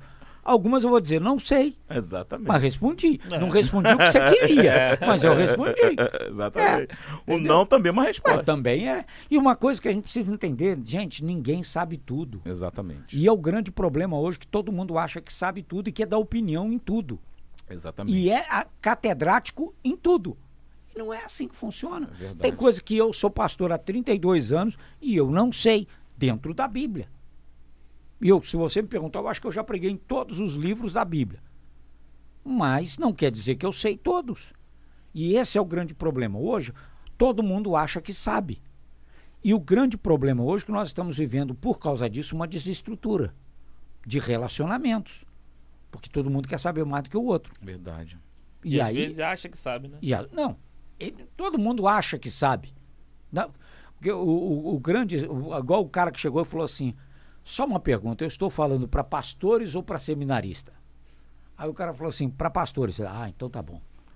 Ele falou: por quê? Ele falou: não, porque como pastor, já sei que todo mundo já sabe que não sabe nada. Porque o seminarista acha que sabe tudo. Verdade. Bem falado. Entendeu? E o senhor também eu vejo nas, na- na- nas pregações que não usa muito teologia, né, pastor? Vai mais pro, pro, Não, pro cotidiano. pra pro linguagem É. mais informal, né? É, mais tem moderna. cara que até acha que você não sabe. Esse- Exatamente. Eu, eu conheço, tem um amigo que ele é pastor e ele gosta muito da teologia. E eu viajei com ele. E aí nós começamos a discutir teologia. Ele, pô, cara, tu sabe? Eu falei, eu sei. pô, mas como é que tu sabe? Eu falei, ah, cara, eu sei, mas não é pra usar no púlpito. Exatamente. Porque o cara do púlpito não vai entender. Teologia é para ser, ser ensinada no seminário. Púlpito é para você pregar a palavra para o povo entender. E quem dá a palavra é Deus. E a palavra é o que? É o dia a dia. Exatamente. Jesus pregava o dia a dia. Jesus falou o quê? Pecuária, agricultura. Não é isso? Verdade. Jesus falou o dia a dia. Então, a gente pesca, pesca. Jesus falou disso. Era o dia a dia do povo. Então, às vezes, o cara quer mostrar que sabe E o pior é que às vezes até se enrola. É verdade, é verdade. Entendeu? E se, se perde. enrola, é. Worship fail BR que o diga. Eu, eu- eu lá no- na igreja eu não sofro isso, mas o senhor sofre com os palpites, a pessoa querer te dar a opinião do que você faz? Ah, tu não sofre? Não. Ah. eu também não. Não. Assim, agora, falando sério, na segunda-feira, nunca tive esse problema. Nunca teve, não. Não, nunca tive. E quem teve também eu ouvi. Mas na segunda-feira, pastor, rolava. Eu digo porque eu vou falar do meu depoimento pessoal. Lá em casa, por exemplo, eu lembro que eu tinha 18 anos. Comecei no culto da segunda lá. Meu pai era presbítero da Assembleia. né? Aí ele falava: pô, você vai para aquele culto lá, sei o quê, uma bagunça, não sei o que lá. Eu falei: pô, pai, vamos lá, vamos dar uma olhada. Quando ele foi. Trocou totalmente a opinião, porque eu lembro que no momento da palavra, no início, ficava tão cheio que lá em cima do púlpito botava aqueles banquinhos, né? A gente sentava ali, o pastor largava a palavra e pronto, mudou a opinião. Então muita gente também julga, né? Acredito que o senhor deve ter ouvido muitas coisas lá na época, por- porque não conhece, na verdade, não, não frequenta, não sabe como é que funciona. E o culto era uma benção, cara. Eh, Me segurou muito na igreja, Não, eu a- com 18 anos. A dinâmica do culto de segunda é uma dinâmica diferente dos outros Sim. cultos, né, pastor? Sim. Não, hoje tá até mais tradicional. Hoje, o- o- na época do pastor Rosinho, meu amigo, o negócio pegava fogo, era muito bom. Era cantores que ele trazia, era um culto muito movimento, muito jovem, né, pastor? Sim, é porque, veja só, assim, a verdade é o seguinte: o que que atraía as pessoas a Jesus? A palavra, o jeito. Então, o culto, assim, as pessoas podem não entender. Ah, Às vezes a gente espiritualiza o que não é espiritual. Verdade. A gente precisa entender o seguinte: culto tem que ser atraente. Culto tem que ser atraente. Por que, que você mudou todo, eh, vocês mudaram todo o estilo da igreja? Porque atrai. Aquela Verdade. igreja lá, as coisas acontecem. É do povo, é das pessoas. O problema é que a gente quer que as pessoas tenham a mentalidade que a gente tem já com 10 anos de igreja, 20 anos de igreja. Não, você tem que atrair. Você atrai e depois você joga a rede e pega o peixe. O que, que a gente faz para pegar um peixe? Bota o anzol lá, E a uma isca? iscazinha. Você tem que ter a isca, senão o peixe não morde. Botar o anzol puro não. Não vai. Então você joga a isca, o peixe vem, você pega o peixe, limpa o peixe e capricha o peixe. Então é isso que as pessoas precisam entender. A Igreja Batista Monte Oreb, ela tem um estilo de culto, ela tem um estilo da segunda-feira que chamava a atenção. Tinha, não era só cantores, era o pastor Silmar, era o Cláudio, era o, era o Marquinhos Menezes, era o Elvis, essa turma toda. Eu era o, era o menos, porque eu, eu- já estava todo dia. É, não era isso não, pastor. Não, não, tô dizendo assim, porque eu já estava todo dia. Sim, Né, mas, na, eu hora, era- mas eu- na hora do louvor, né? Não, o Rondinelli me ama. Rondinelli- Sério, tem que levar do O Rondinelli. Rondinelli. o videira do Rondinelli já vem o Rosinha lá, vamos cantar videira. Não, e, e- e- e quando é os corinhos de fogo? Aí ele, fica- ele ama. Divisa de fogo. Ele, é, é, né? E você sabe aonde eu canto essas músicas? Hum. Só na Monte Oreb. Sério, pastor? Sério, porque eu não sei fazer aqui aquele. eu não sei fazer aquele medley que ele faz. Aham. Eu não sei. Ah. Ele que faz. Ele puxa e eu vou. Eu não sei, não. Ele é que leva, né? Ele é que leva. E eu uso ele pra fazer. Exatamente. Entendeu? Mas assim, então o que as pessoas precisam entender é o que que fez essa mudança. Ah, eu aprendi uma vez o seguinte: antigamente se vendia leite nos tonéis de alumínio enorme. Depois passou a se vender leite em caixa, em garrafas de vidro de, de um litro. Depois passou a se vender leite em sacos plásticos, o leite pasteurizado. Não é pastor usado, não, é pasteurizado. o leite pasteurizado. Agora é na caixinha E não é- de longa vida. E não é leite com pastel, né? Não. E agora na caixinha de longa vida. Ou seja, a embalagem mudou, o conteúdo é o mesmo. Exatamente. Às vezes o problema que a gente não consegue entender é a gente acha que não pode mudar a embalagem. Você muda a embalagem. O que não pode mudar é o conteúdo. O que não pode mudar é o princípio da palavra. O que não pode mudar é o propósito da palavra. Agora, tem, por exemplo, a Monte Oreb já teve Lu, Lu- Lucinho Barreto, um estilo totalmente diferente, Exatamente. mas que, que chamava a atenção, chamava a juventude. Nós fizemos um congresso com pingo d'água. Pingo d'água. O diabo é maconheiro. né? Então, quer dizer, Che Guevara. É. Aí tudo isso são estilos. A igreja que eu era pastor, eu fazia o culto da roça, aquela, aquelas coisas todas. Muito legal. Chamava a gente. Uma vez eu me lembro, um cara, eu levei os arrebatados e era uma, uma, uma festa na rua. Tinha umas duas mil pessoas. O cara, ó, vem pra cá que tá bombando aqui. O cara nem crente era. Eita. Entendeu? Por quê? Porque você tem que ter o, o- a, a isca para pegar. Verdade. Entendeu? Então a Monte Oreb, o pastor Paulo sempre teve uma cabeça muito boa para isso, como eu tenho, e outros pastores também têm. Entendeu? O senhor chegou a trabalhar, pas- pastor, com o pessoal do. que os arrebatados também são bem, bem pra frente, né? O Eu, eu a fiz, eu fiz às vezes o, o programa lá e, e em eventos da igreja, eles foram uns três, quatro eventos. Eu até armava a agenda para eles, para a gente ir junto e tal. Pessoal muito legal, um trabalho fabuloso. E, e é um trabalho, por exemplo, igual todo mundo acha que não tem nada a ver. Né, que é um trabalho muito bagunçado e tal. Verdade. Rapaz, eles no final, quem dá a palavra é com uma unção e uma graça maravilhosa. Uma vez até na, quando no- num dos programas eu dei essa palavra, porque como é, o que o problema é o seguinte, o pessoal acha que porque o cara é extrovertido, ele não tem compromisso. Meu irmão, Deus é alegria. Verdade. A alegria do Senhor é a nossa força. Como é que eu vou dizer que eu sou alegre se eu não posso sorrir, se eu não posso brincar? verdade. A gente tá aqui num bate-papo informal, rindo, brincando. E é alegria. Agora, o que, que é essa alegria? Do espírito. Essa alegria não acaba depois. Verdade. Ela continua. Te- vem um problema? Vem. Se às vezes fica chateado ali, triste com alguma coisa, sim. Mas a alegria da alma, ela permanece. E é isso que as pessoas não entendem às vezes. E o evangelho tem que transmitir alegria. Chega de sofrimento, meu irmão. Vamos transmitir alegria, transmitir paz. Então, o trabalho com eles sempre foi muito legal. Eu sou um admirador deles, né? é, é, de tudo que eles realizaram e na época que a gente teve junto e tal. Mas também pelo mesmo problema da distância, eu, eu às vezes eu evito. Vem, vem morar aqui, pastor. Aqui em Ca- Campo Grande, Zona Oeste do Rio. É. Aqui, sabe? tô brincando, pastor dele. Petrópolis, meu amigo. É, muito bom, né? É. Nem, nem usa ar-condicionado, né, pastor? Não, Petrópolis não tem É ar-condicionado. Binguém, né? Binguém. Praticamente É lá em ninguém. Binguém, não é? Binguém? Petrópolis. É Binguém, não é o nome do bairro? Bingen. Binguém. É. Binguém. Na- o que acontece? É a Europa, é a Europa carioca, rapaz. É, é, Bingen é, na verdade, um nome alemão, Alemão. que se chama conquistador. Que legal. Viu? Também é cultura, viu? É, Então, assim, Petrópolis tem, tem, tem igreja, as igrejas têm ar-condicionado, mas na casa raramente tem ar-condicionado. É mais ventilador e rara. Eu me lembro um ano no verão eu usei ventilador um dia Caramba. e não usei mais. Aí, Hugo, você tem que morar em Petrópolis. Não, eu fui pra lá, eu fui na igreja do pastor Foi? Marciolando. É, ah, por que que tu fala Rosinha falou Marcelo? Tá com medo, pastor? Não, é porque eu troco, aí já vem na cabeça Marciolando, Márcio Rabelo e Rosinha.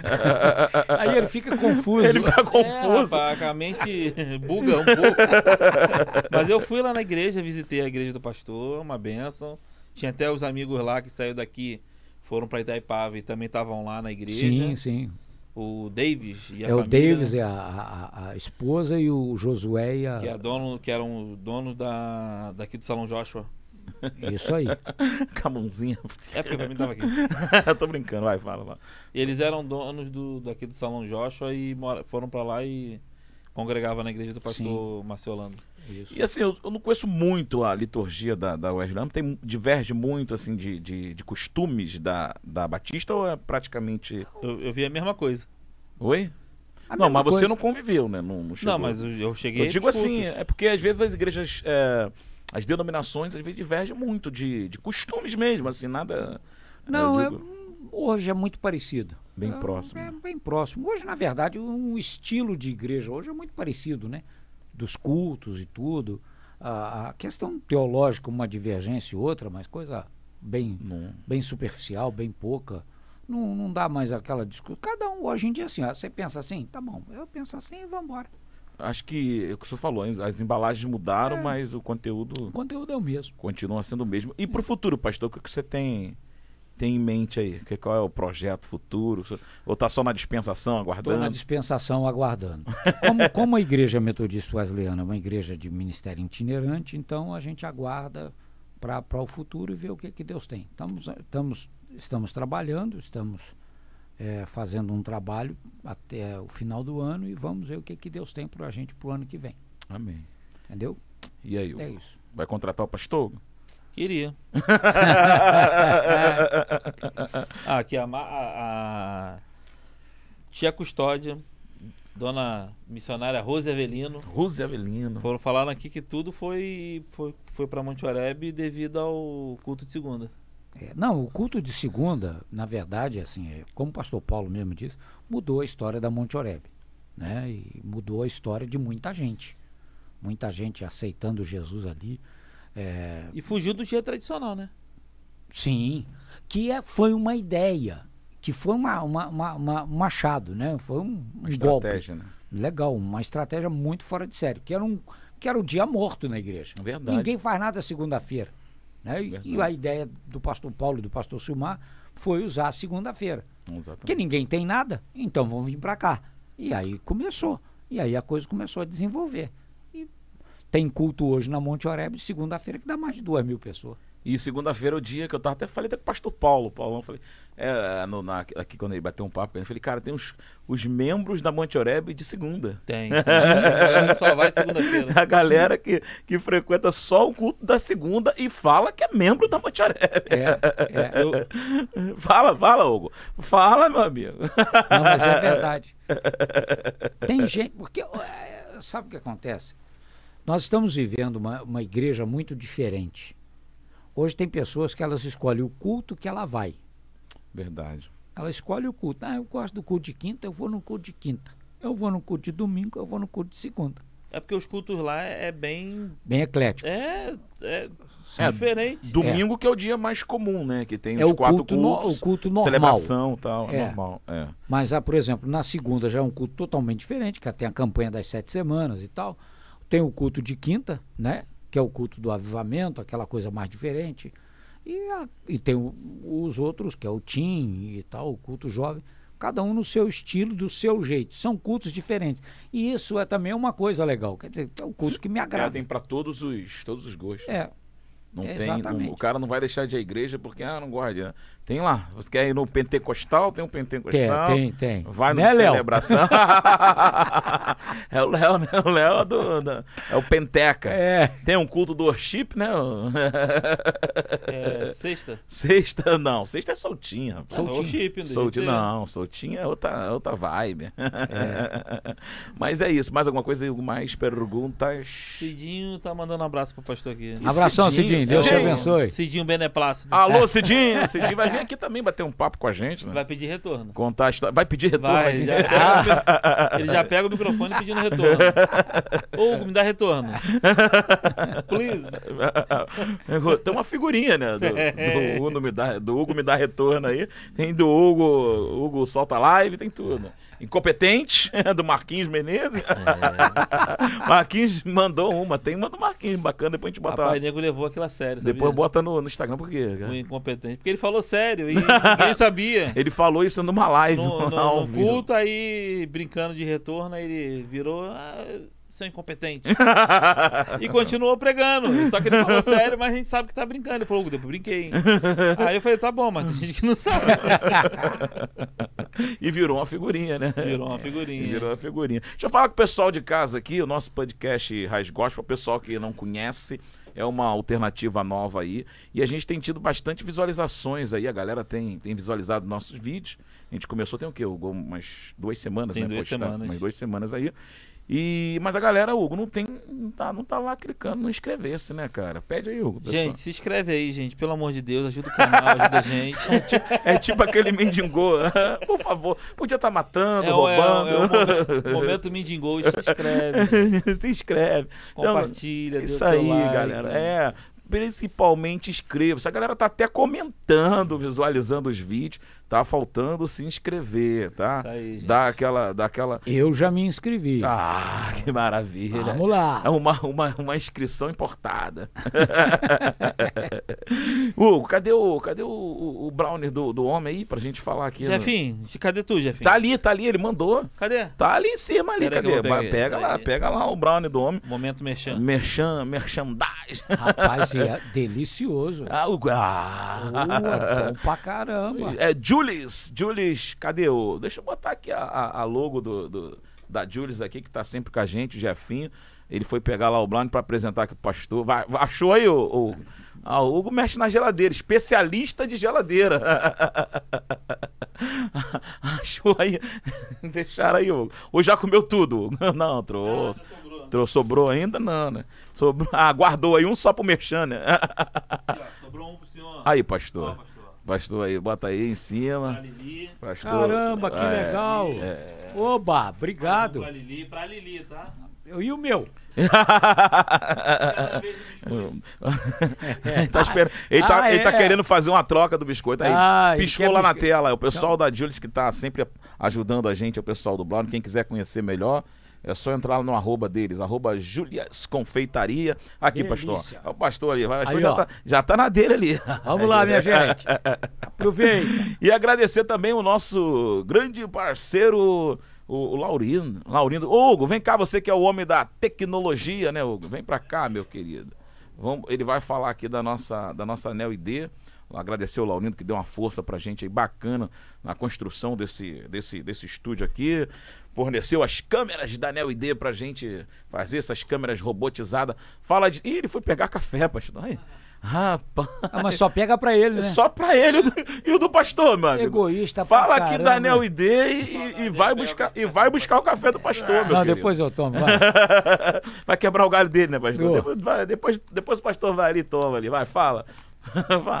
Agradecer o Laurindo aí. Nós temos um parceiro aqui, um grande amigo, Laurindo da Neo ID. Tá ali, ó. Vou botar é, aqui não. Pronto, olha lá. As nossas câmeras, ó, tá aqui atrás, ó. Aqui, uma aqui, uma ali, uma ali, outra aqui. outra aqui, outra ali. tá tudo. Tem a um lá também. A câmera é boa, o cara que mostra o cara... Agradecer, tá, Laurindo, pela, pela, Lauri, pela força aí que deu pra gente, gente pra montar. Neo ID, gente. Bota na sua igreja, bota na sua casa, bota pra professor, serve pra professor. Pessoal. Liga, ó, USB no computador direto já, já abre já o programa da webcam, já funciona, já transmite a sua aula para a escola. Para a escola é excelente, cara. É, para a escola é excelente. Não, show de bola. O pessoal quiser conhecer, é só entrar lá no site da NeoD, faz um contato com o Hugo aí no, no, no, direct, né, Hugo? É isso? É, isso aí. Só tá na descrição do vídeo Deixa aí. Deixa eu ver mais o que, que tem para falar, que senão a Biga depois puxa minha orelha. Ah, tá. Vou falar do Facebook aqui. A galera que quiser também. É, como é que se diz? É, no Facebook é curtir, né? Eu sou péssimo de tecnologia. curtir, lá. Tá aí, ó. Arroba Raiz Gospel no Facebook, para você curtir. E no Instagram, deixa eu botar aqui, tem aqui também do Instagram, né? Instagram é Raiz Gospel no, no Facebook e no Instagram Raiz... é Raiz Gospel RJ. Gente, é Raiz Gospel RJ. Raiz, é Raiz, é Rio de Janeiro. É Rio de Janeiro, gente. Valeu, galera. Curte lá direitinho e se inscreva no canal, envia o link aí pra família, gente, pro, pra todo mundo. Se inscreva no canal. Pelo amor de Deus. E vamos seguindo então aqui, Hugo. Mais pergunta pro pastor. Deixa eu explicar só uma hum, coisa. Hum, Quanto explicar. mais inscrição tem, mais fortifica o canal. Isso, a gente consegue levar para mais pessoas. Exatamente. Exatamente. E outra, o próprio YouTube ajuda você a divulgar. Então, Sim. meu irmão, você que é cristão, Batista Monte Oreb, uma igreja grande, pessoal, se inscreve aí, você que é de outra igreja. Fala de novo pra cá, pastor, pra cá. Fala você Ele tá falando. É isso Aqui, aí, ó, entendeu? Tá Faz isso, se inscreve, você vai estar também ajudando a evangelizar, ajudando a divulgar o evangelho de uma forma diferente, de uma forma descontraída e bem alegre. Então faça a inscrição. Quanto mais inscrição, mais forte o canal fica para aqueles que administram o YouTube, o Facebook e o Instagram. Tá ok? Beleza, show de bola aí. Um comercial desse, hein, Hugo? Hum. que benção. Tá valendo. Sem café, hein? É, sem café. Vai chegar o café. Vai, ah, vai Tá chegar. valendo até um bolo de, de cenoura com cobertura Opa! Ô, Glória! Ah, o café aí. Ah, rapaz. Ô, depois, de, depois desse comercial veio até o café rapidinho. Aê, Deus é bom. aí, ó, o aí, café, ó, tá que vendo? maravilha. Não, mas é, agora falando Deus sério. Deus sempre usa alguém. usa, usa. Que se, quem não deixa ser usado, Deus levanta outro para usar. É verdade, isso aí. Não deu lugar né, pastor? É. Mas é mesmo, a Raiz Gospel é uma opção aí. Pessoal, a gente está vendo surgindo vários podcasts, até legal, com uma linguagem bacana, rapaziada tem. Mas infelizmente, às vezes, não tem uma linguagem adequada para o cristão. Não tem lá, às vezes, apologia à droga, apologia a, a, a outras coisas, as palavras que se usam. Então a gente está com uma opção aí para nossa rapaziada jovem, para a gente mostrar esse lado dos pastores descontraído, legal, bacana, alegre. E pode. Tem tudo na igreja, meu amigo. Tem tudo. Desde que não negocie com os valores da, da palavra, né? A gente está aí para poder fazer uma coisa alternativa, pastor. O cara uma vez disse para mim assim: aqui na igreja pode fazer tudo. Eu falei: é mesmo? Ele, menos pecar. Exato. Não pode é pecar, o resto é, bom, é alegria. Ah, o cara É pode fazer tudo também na sua vida, né? Você não sabe se vai pro céu dependendo do que É, quiser. aí é o Todas as coisas me são listas, porém nem todas me convêm. Isso aí. Todas as coisas me são listas, mas nem todas me edificam. Exatamente. Agora, isso também é uma coisa assim. É, a gente precisa entender, a gente precisa valorizar o que é nosso. Né? E às vezes a gente valoriza muito mais gente que não tem nenhum princípio Verdade. e a gente divulga gente sem princípios e porque é nosso a gente desvaloriza. É Verdade. aquele, aquele, aquela, aquela máxima, né? A grama do vizinho sempre é melhor. Exatamente. Né? E aqui tem raiz. Exatamente. A grama pode ser boa, mas não tem raiz. Exatamente. Aqui tem raiz. Boa, o pastor já pegou. o- Aqui, tem tem, raiz. raiz. Às vezes o, o- o cristão ele tem a- a- ali um bom músico, tem aquela, a- aquele bom guitarrista, aquele bom. Mas o cara prefere valorizar o, né? É. o lá de fora. Mas É, é, é, é difícil, hein? é, é difícil, né? É difícil, tu lidar com isso. Vezes... Mas você sabe por quê? Porque às vezes você está dando a ele posicionamentos que ele não quer aceitar. Raiz é posicionamento. Sim. Verdade. Raiz é estrutura. Uma árvore sem raiz, o vento derruba. A árvore com raiz, muita, nem as tempestades derrubam. Então precisa ter raiz. O problema às vezes é que a raiz, ela te cobra. Exatamente. Entendeu? A raiz ela te cobra. Ela cobra o adubo, ela cobra a terra fértil e ela cobra a estrutura. Então, muitas vezes o grande problema é esse. Nós queremos viver um evangelho sem raiz. E a raiz é a palavra, a raiz é o compromisso, a raiz é o amor, a raiz é a dedicação e a entrega. E nem sempre vai vir aquela comidinha gostosa, que é, é bem temperadinha, né? Às vezes vem uma comida meio amarga. Sim. Porque é, às vezes a pessoa tá precisando receber uma palavra assim. E muitas É- das vezes a pessoa não quer. É, e e até a gente precisa tomar um cuidado, porque às vezes, é igual, por exemplo, quem ouve o Cláudio Duarte pregar, eu já vi muita gente falando, porque o Cláudio Duarte é extrovertido, se o Mar é extrovertido, eu sou, ah, é, é, não tem nada. Va- Só que a gente tem a seriedade na Verdade. palavra, entendeu? Verdade. O grande problema é que as pessoas não querem aceitar aquilo que precisam ouvir, elas querem aceitar o que elas querem ouvir. E Verdade. esse é o grande problema. Então nós precisamos entender isso. Você não vai ouvir o que você precisa ou o que você quer ouvir. Você vai ouvir o que você precisa ouvir de Deus. E É aquela, é aquela coisa do evangelho da prosperidade, fácil, né, pastor? Sim. Aceita Jesus, seu, seu problema acabaram-se, né? É. Estilo seu Cristo. Não tem problema. é. A salvação estão esquecendo um pouco, né? É, o evangelho da, da, da salvação é complicado, porque não É, vende, não vende, não vende. É mesma- você sabe que eu vinha, vinha para cá, vinha pensando sobre isso. Quando foi a última vez que você ouviu uma mensagem sobre pecado? É difícil, né? Entendeu? Que parece que não existe mais. Que tudo é normal. Tudo é natural. Tudo pode. Ontem eu co- conversando com uma moça, ela tem 24 anos. E ela é virgem. A avó dela não acreditou. Caramba. Entendeu? Já acha que tem que. Os- Por quê? Porque hoje em dia, Os virgem mudaram. é só no horóscopo. Entendeu? Porque infelizmente as pessoas hoje não acreditam mais. Verdade. Porque ninguém é.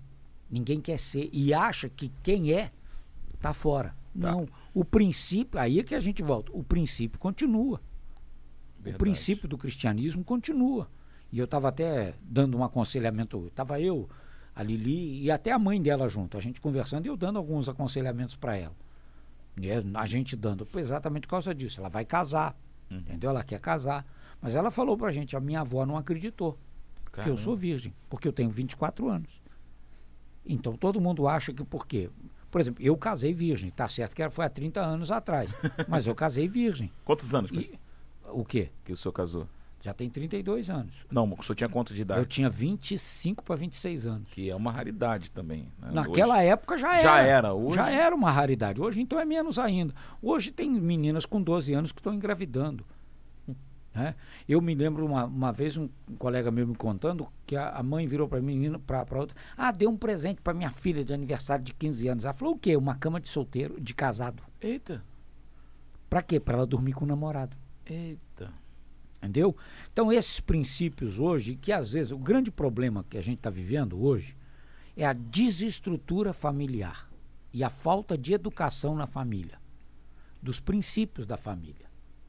Né? O pai chegar para o filho e dar uma orientação. Meu filho casou virgem há seis anos atrás e a, no, e a minha nora virgem. Casaram. Agora, por quê? Compromisso com Deus, orientação familiar, orientação divina e aceitaram e entenderam. Esse princípio é pecado. O que, que é relacionamento sexual fora do casamento para solteiros? Fornicação. Para casados, adultério. Não, não tem, vai mudar. Não tem negociação. Né, não vai mudar. Jesus vai voltar e vai continuar, vai, não depois que ele voltar, mas até Jesus voltar, não fornicação continua sendo fornicação e adultério continua sendo adultério. Só que a gente acha que não. A gente acha que é normal, é natural que tem que ser. E infelizmente hoje, até na igreja, você senhor, não acha mais. O senhor acha que a pessoa pode casar, casado, e separar e casar com outro? Pode, dependendo da situação do casamento, pode, dependendo da situação da mas, separação. Mas só tem uma, um, um jeito na Bíblia que fala, né? Sim. Sim. Mas é um jeito. Quer te botar a, em a, gente, a gente também precisa ver o contexto da situação. Exatamente. Eu me perdoe, eu essa questão, ah, só tem um jeito. Eu, eu ainda tenho meus receios. Porque a mulher que apanha do marido o tempo todo e o marido não trai. Aí ela não tem mais o direito. De tentar um casamento feliz, tentar uma, uma segunda relação. Então a gente precisa tomar um pouco de cuidado. Ou inclusive, por quê? Porque a gente também não pode radicalizar. Porque a gente não conhece os dois lados da moeda. A gente não conhece a situação de cada um. Não, mas isso é um caso até um crime, né? Sim, mas um crime que fica em silêncio e muitas vezes fica é omitido. Ninguém fala. Pela então, consequência. Se, tem muita mulher que tá, continua com o marido porque não tem para onde ir. Verdade. Não tem para onde ir. Por quê? Porque se ela sair dali, ela não tem como sobreviver. E tem pais que não aceitam mais os filhos de volta. É. Entendeu? Então, assim, eu, eu, sei que é uma situação muito crítica ou complicada. Eu não estou dizendo que você tem que concordar comigo, mas a gente tem, precisa ser mais humano é, é, é, em algumas situações. Nesse caso aí é um caso muito crítico. É porque tem um. Assim, a gente conhece, a gente vê algumas coisas que não gostei. Ah, é, mas... Não, isso aí é bobagem. É. é. aí é outra história. Mas, ah, não, mas só acha, pastor, que algum, algum, alguns casos da Bíblia, a Bíblia, principalmente do Velho do Antigo Testamento, alguma, eles caducaram para o dia de hoje, assim, não? Não. Todos estão valendo ainda Tudo lá? Tudo vale. Do Tudo antigo. vale. A Bíblia não caduca, a Bíblia não muda. A Bíblia é a palavra de Deus. Só que a gente tem que aprender a analisar as questões históricas, as questões de, de, de leis. Contexto histórico. Do contexto daquela época. Então você tem que analisar. Você não é tudo literal.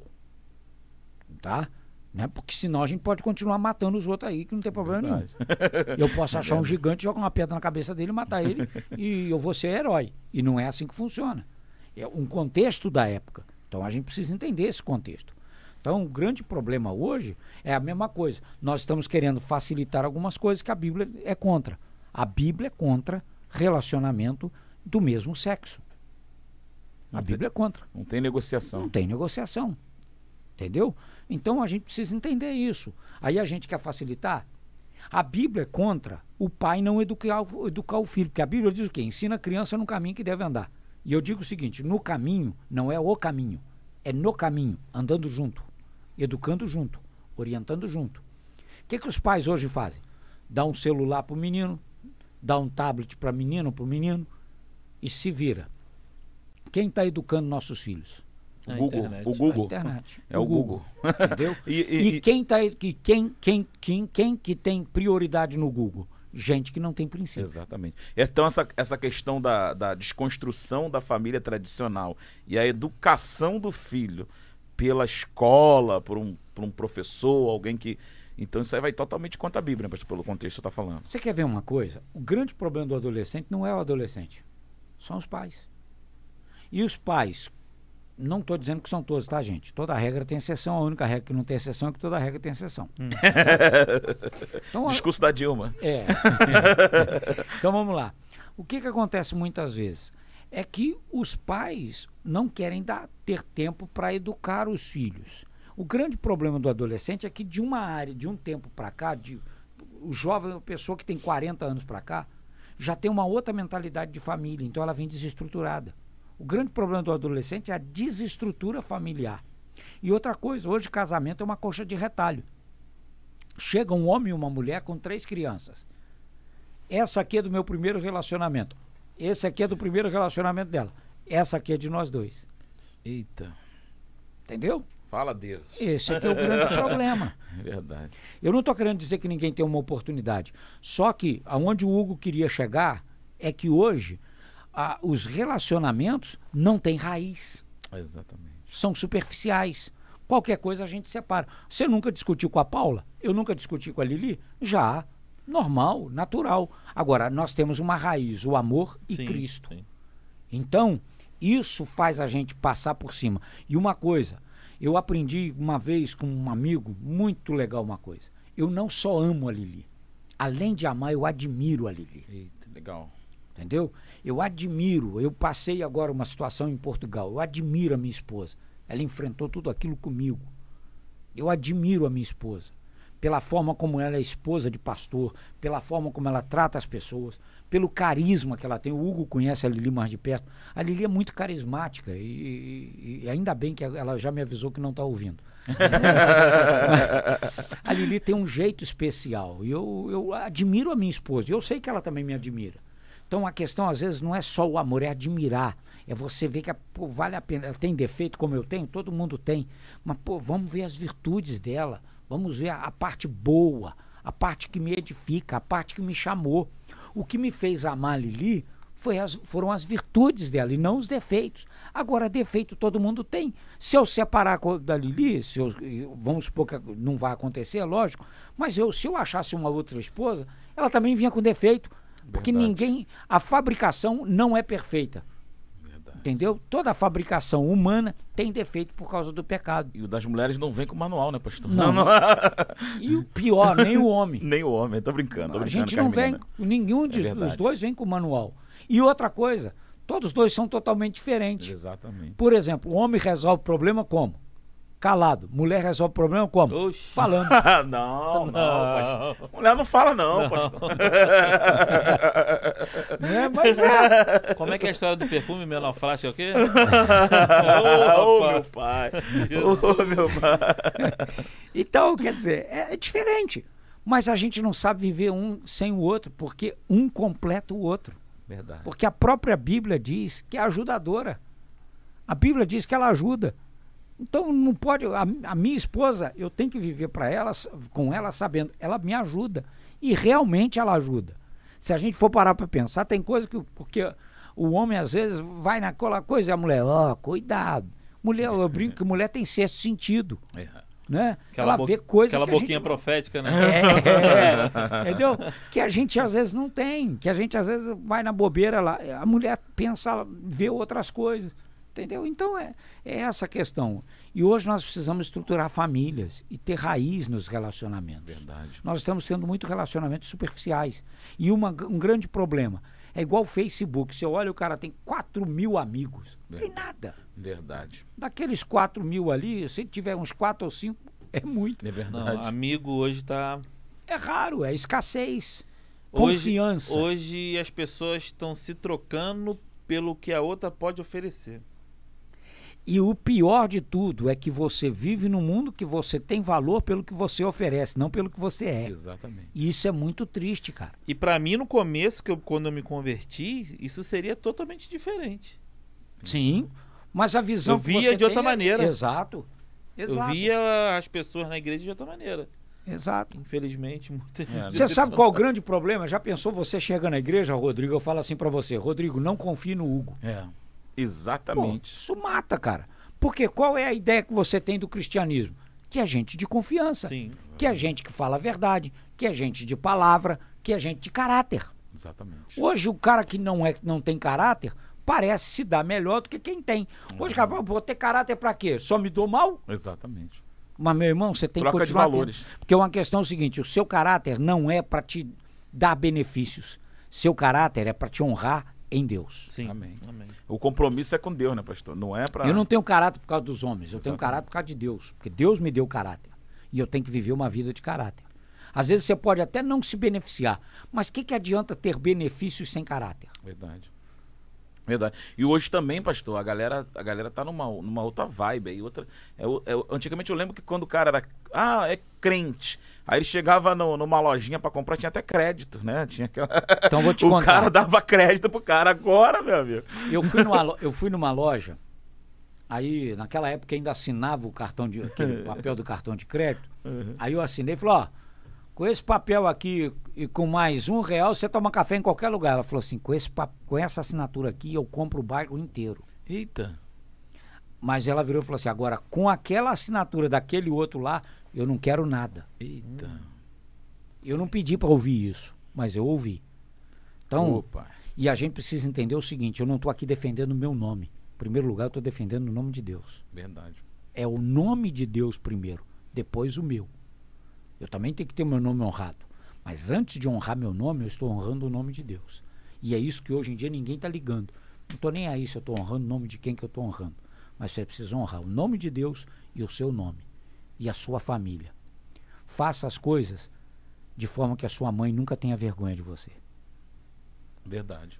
E, nem seu pai. E, e dentro desse- dessa questão de valores negociáveis, faz uma pergunta. O senhor mesmo deu uma deixa aí pra nós? Ai, Jesus. Pra que que eu dei a Deus? Se chegar um- um- uma, uma união homoafetiva lá, pastor, na sua igreja, pro senhor fazer o quê? Qual é o posicionamento do senhor? Tratar, amar e tratar. Mas o senhor realiza a cerimônia? Não. Realizar a cerimônia não, porque é antibíblica.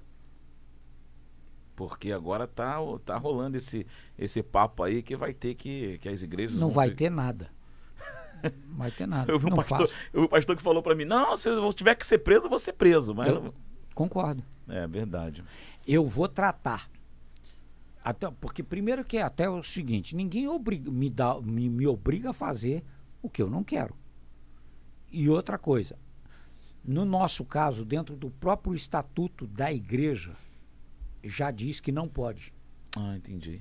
Entendeu? A gente se defende dentro da lei, da nossa lei. Mas isso é em toda E- igreja, pastor? Não, tô falando da igreja Do, metodista da, da, brasileira. da senhor, do senhor especificamente. Agora, eu já tive esses casos. Já tive casal. teve? Já. já não, não pe- pedindo para casar, mas casal de duas mulheres na igreja. Querendo Assim, ser membro, não? Não, lá na igreja. Ah, entendi. Queria ser membro. Não falaram nada. Entendi. Mas tava Frequentava. lá. Frequentava. E a gente tratava como se nem soubesse o que estava acontecendo. E a gente sabia. O que, que nós fizemos? Vamos orar. Oramos. Um dia foi uma e não foi a outra. Aí uma, a Lili falou, "Ué, e a, e a outra e tal. Ela falou, ah, não veio não, a gente não tá mais junto não e eu queria que vocês orassem porque a gente viu que não estava certo. Quem faz a obra é Deus, Amém. entendeu? Agora, não pode... Não pode O- discriminar. Sim, o grande problema é que todo mundo acha. Eu não, eu não discrimino a pessoa nem o, o- o casal. A gente não Eu gosta do pecado dele. Eu discrimino a atitude. Porque é bíblico. Eu tô- não estou discriminando. Eu estou vivendo um princípio bíblico. Só que, por exemplo, eu discrimino todo mundo. Agora, ninguém discrimina porque eu sou hétero. É verdade. Ninguém cobra porque eu sou hétero. Ninguém me defende. Você quer ver uma coisa? Tem lei para criança, tem lei para o adolescente e tem lei para o idoso. Mas para minha idade não tem lei. É. Tem lei para cara, cara com 40 anos, 50, 60? Não. Não. Só tem lei para criança, para adolescente e tem lei para idoso. Mas para meia idade não tem lei nenhuma. Ninguém defende a gente. Verdade, bem, bem, bem observado, né? E, e também na questão do casamento, eu acho que a facilidade, né, pastor, que se cria hoje. Hoje, para você descasar, você vai no cartório, se tiver os dois em, em comum acordo, o cara desfaz o casamento na hora, sem nenhum problema. Acho que agora não precisa nem de juiz mais, né, pastor? Parece que é, os dois no cartório lá, o cara já consegue descasar e partir para outra. Daqui a né? pouco você vai, vai desfazer o casamento Pelo. Vai ter um aplicativo para descasar. Já tem os para casal, né? O pastor Paulo até falou que tem os evangélicos também, que tem aqueles aplicativos de encontro para casar. Tinder gosta. o Tinder gosta. Mas já já vão criar o aplicativo para descasar Tem uma também. galera lá pensando pro Tinder gosta. tem, é, não, Agora, vamos, vamos o- dar nome não, É, agora o grande problema é, é exatamente isso, a falta de relacionamento de raiz. E todo mundo acha que é normal, porque o problema foi o seguinte: nós fomos criando ah, meios de facilitar essas situações, porque a gente começou a ser conivente e achar que é normal. E esse foi o grande problema. Por a gente achar que é normal, isso se tornou normal e criou-se um problema, porque parece que é normal em todo lugar. Só que o princípio bíblico é aquele que Deus uniu, ninguém Separa. separa. Só a morte, né, pastor? Só a morte. Que morre ela primeiro. Esse é trevudo mesmo. Ele falou ali, não, quando eu me converti, eu falei, quando foi isso? Alguém fala isso é o pastor Ah, o Cláudio. pastor Cláudio que fala isso. Quando? Ah, mas é isso mesmo, cara. Hoje os valores, infelizmente, estão estão muito trocados aí. A gente vê, nossa, é, é muito diferente. Eu sou da, da época antiga, eu tô 41, né? Sou de 1980.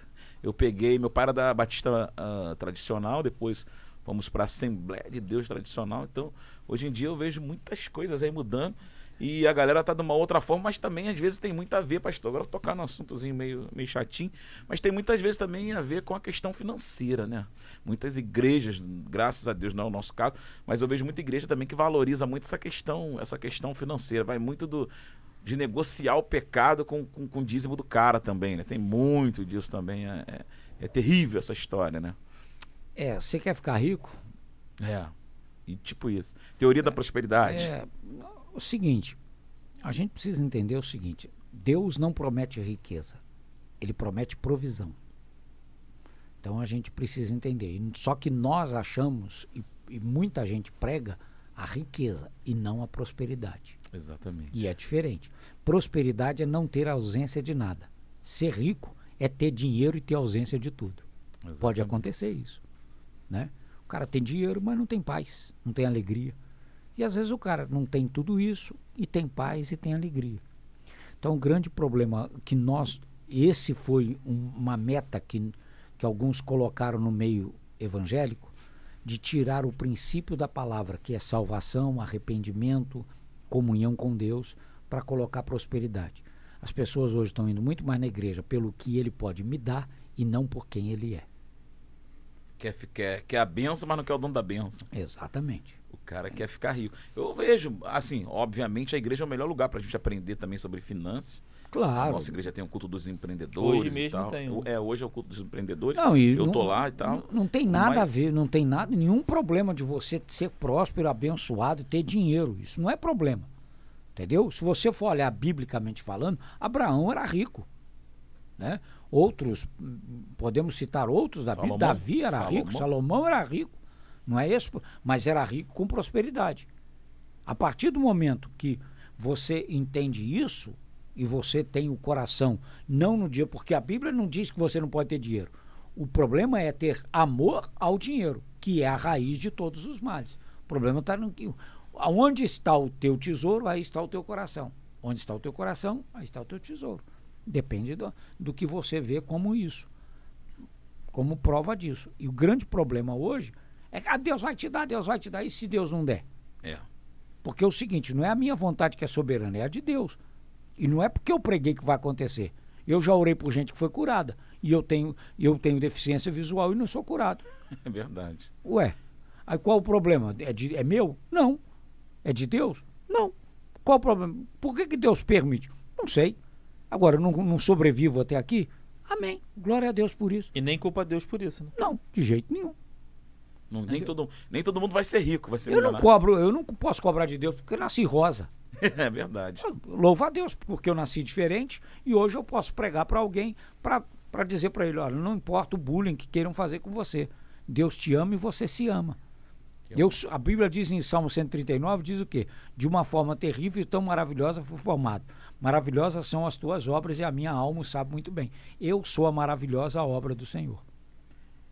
E pra, e pra ficar rico, pastor, pode fazer aquela fezinha? Uma loteria federal, um negócio assim pra, pra, Que eu vi outro dia, eu vi um pastor pregando, não vou dar nome, óbvio.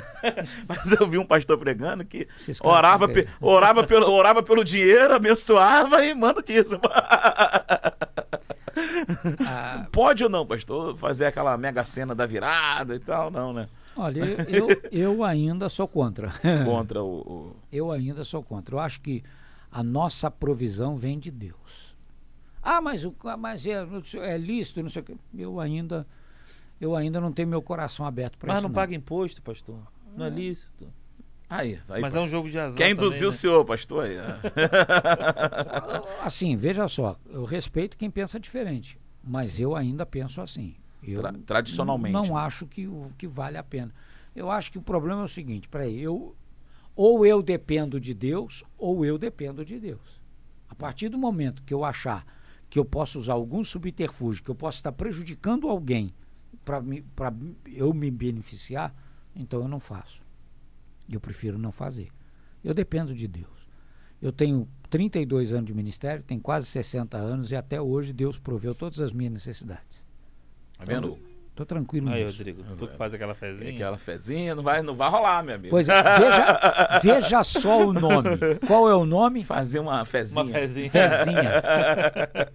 É um subterfúgio para ter fezinha e não fé. É, tem que botar fé em outro lugar, né, pastor? Ah, Em Deus. fé em Deus. Fé em Deus.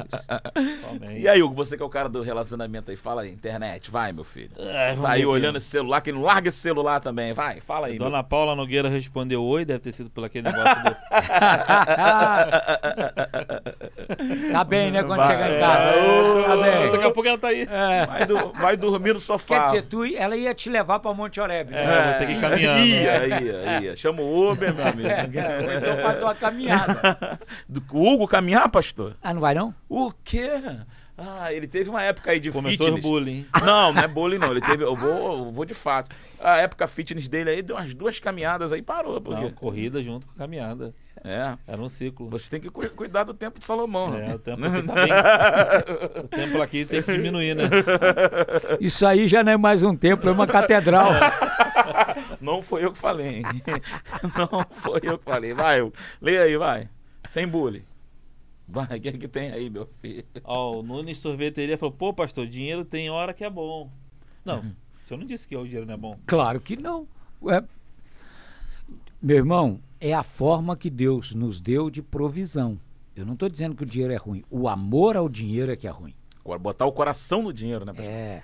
Entendeu? Porque, por exemplo, eu passo por cima de todo mundo para conquistar o que eu quero financeiramente. Tá errado. Então é o princípio. Só isso. O, o O Nunes- dinheiro é bom, meu irmão. o dinheiro Nunes- paga nossas contas, né? Claro, Ah, lógico. Sem ele a gente não vive. E quem não quiser eh, ser abençoado pelo dinheiro, manda pra mim. É. Dá, dá o Pix aqui, né? Hugo? É, né? Eis-me aqui. Eis-me aqui, pode deixar que eu, que eu cuido É. pra você. e aí, mais alguma coisa, meu querido? Que o pastor, enquanto- pastor vai subir a serra. O pessoal tá comentando aqui, mas comentando e não tá perguntando. Dá o nome aí de quem tá comentando, pessoal. Rose que- Evelina aqui é que mais escreve. Rose, Rose. Rose Dona Custódia. Tia Custódia. As, vi- as Custódia. virtudes superam os defeitos. Isso aí. Realmente. Galera, você que tá interagindo aí, ó, vamos lá, vamos se inscrever no canal aí. Não paga nada, não, não gente. paga nada, é de graça. Vai rolar daqui a pouco uma promoção também, pessoal participar com a gente. Daqui a pouco a gente tá, gente tá montando uma promoção legal para você acompanhar. Só se inscrever aí, ativar o sininho. Vai ser a promoção da azeitona? Essa é do Pastor Paulo. A da azeitona é do Pastor Paulo. A nossa vai ser um pouquinho mais real. Aí você se, inscreve- se inscrevendo aí, ativando o, o sininho, né? Aquele, aquele, aquele sininho que tem do lado ali do se inscrever, você vai receber as notificações e com certeza vai, vai participar da nossa rede. O pessoal também do, do Instagram, né? Que eu não sou muito de Instagram, mas ah, o Raiz Gospel aí o pessoal me cobra. Tem também lá o, o, o, o arroba. Arroba A Abigail Raiz tá, R- é, Raiz tá Gospel comentando RJ. aqui. hein? Sou fã desse canal. Manda uma pergunta aí, Abigail. Abigail, né? Abigail meteu o pé e foi embora, né? Tá bom? Abigail, eu vou falar aqui sim. É arroba Raiz Gospel RJ, que também é no Instagram, pessoal. É seguir a gente. Arroba Raiz Gospel. É, porque tem um Raiz. RJ. Raiz. Raiz. Raiz gospel, meu irmão. É raiz gospel, meu irmão. Mais alguma coisa, Hugo? Vamos liberar o pastor? O papo tá rendendo, já são Porque duas horas aí de papo do nosso pastor Rosinha, que desceu a serra para prestigiar a gente aí. Desceu sem biscoito. Sem claro. biscoito. Ih, mas vai falar isso Eu o gostaria- todo. Pastor, só vai ouvir Eu isso gostaria até de salientar isso, desceu sem o biscoito. sem um biscoito, né? Mas, poxa, só... Mas é que na hora que eu saí tava fechado. Não tem nenhuma loja lá. Ah, é isso. Aqui, ele não conta as vezes que eu trouxe. É. Ele conta que eu Mas, não mas trouxe. as pessoas só olham isso. pô. É, sim, É, tá vendo? Se o o, se o microfone não der microfonia no culto, ninguém vai saber nem que eu existo. Agora vai o telão falhar igual falhou. Aí o cara te chama de incompetente. É incompetente, pastor. É Aí, incompetente. desse jeito.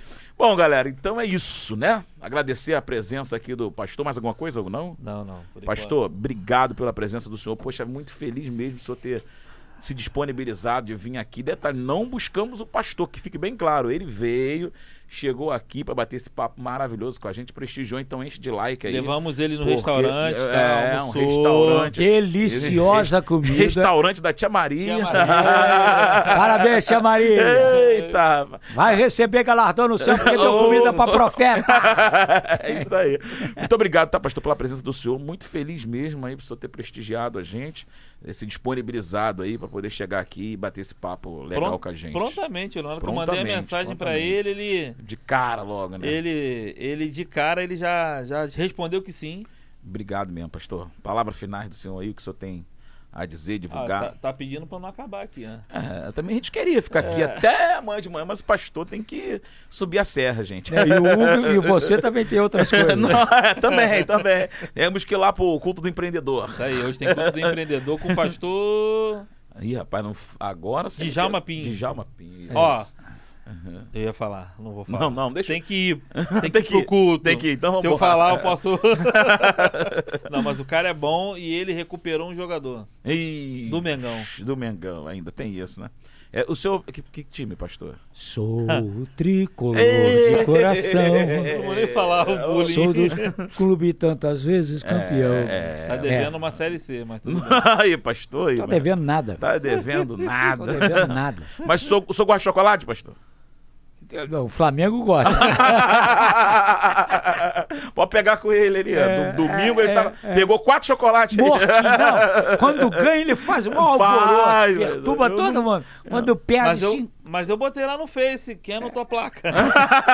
Botou, botou mesmo. Foi, foi doído, rapaz. Cara, Pô. inacreditável. Foi, o que que aconteceu, Hugo? Não, não aconteceu. Não, Ô, Renato, não, não aconteceu. Com o Flamengo não aconteceu. O Renato chegou, né, pastor? Dando goleada em todo mundo do nada. Agora vamos, agora. Jorge Jesus já era. Renato Jesus deu mole. Ai, meu papo Gabi Fluminense. Gordo não jogou. Gabi Gordo foi embora, só, expulso. só fez. Só fez vergonha, mano. Pastor, obrigado, tá, pastor? Enchi a paciência do pastor, mas não, Hugo. Deixa o pastor falar. Fala aí, pastor. Muito obrigado. Não, eu que agradeço. É um prazer estar aqui com vocês. Um momento tão descontraído. Espero ter edificado aqueles que nos ouviram, que estão ligados. E mais uma vez pedindo para você estar se inscrevendo no canal, no Face, no Instagram, no YouTube. E que Deus possa continuar usando vocês. Tudo aquilo que você coloca a mão prospera. E eu profetizo isso para vocês. Amém. O que Amém. vocês estão fazendo vai prosperar. Amém. Deus vai honrar. Deus conhece o coração. né? Amém. E é isso que vale a pena. Deus sabe as- os nossos anseios do coração. Amém. E eu gosto da postura de vocês, porque é uma postura com a visão cristã. Amém. É uma postura com o- o nome raiz gospel. Né? Isso reporta o quê? A, a fundamentos, a princípios. Ah, não é aquela coisa de jogo de marketing. Quem se juntar a gente vai se juntar porque é gente que Sim. tem raiz, Amém. que pensa no evangelho, que tem seriedade. Então que Deus possa continuar usando vocês, abençoando vocês. Vou continuar torcendo Amém. com certeza e cada convidado que vier aqui certamente vai edificar e você, meu irmão, esteja orando por esse projeto para que Deus possa estar e continuar honrando esse projeto, para que vidas sejam alcançadas, para que vidas sejam as transformadas, para aquelas pessoas que não estão vivendo o evangelho da raiz, de raiz possam passar a pensar, aqueles que já viveram o evangelho de raiz, mas quiseram se modernizar tanto que ficou superficial. Então voltem a viver o evangelho de raiz, de compromisso, de amor, de dedicação, de entrega e que Deus possa abençoar vocês e você que nos ouve nesta tarde, neste dia, que Deus abençoe você poderosamente. E muito obrigado. Olha, foi uma honra muito grande. Honra nossa, pastor, tá? pelo de amor poder Deus. estar aqui com vocês e ser tão bem recebido e o carinho que vocês tiveram para comigo por esse convite tão especial para mim. Foi muito especial, foi muito honroso mesmo. Que Deus continue abençoando vocês. Amém, pastor. Muito obrigado aí pela presença. Gente, quinta-feira que vem, Júlio, né? Júlio César. Júlio César, aí, Júlio César. ídolo, né? Cantor. Acompanha nossas agendas lá no, no, no Instagram, né? E com certeza a gente volta aí com, com mais novidade, com muito mais. E, e, e cada coisa o editário curte, compartilha, se inscreva, né? Hugo? Essa, essa pegada aí. Ó, tá passando aqui embaixo. Dá, dá- dá o seu like, dá o É, like. dá isso like. aí, dá Valeu, galera. Ficar com Deus aí. Um abraço e até a próxima. Tamo junto aí. Um abraço, um beijo e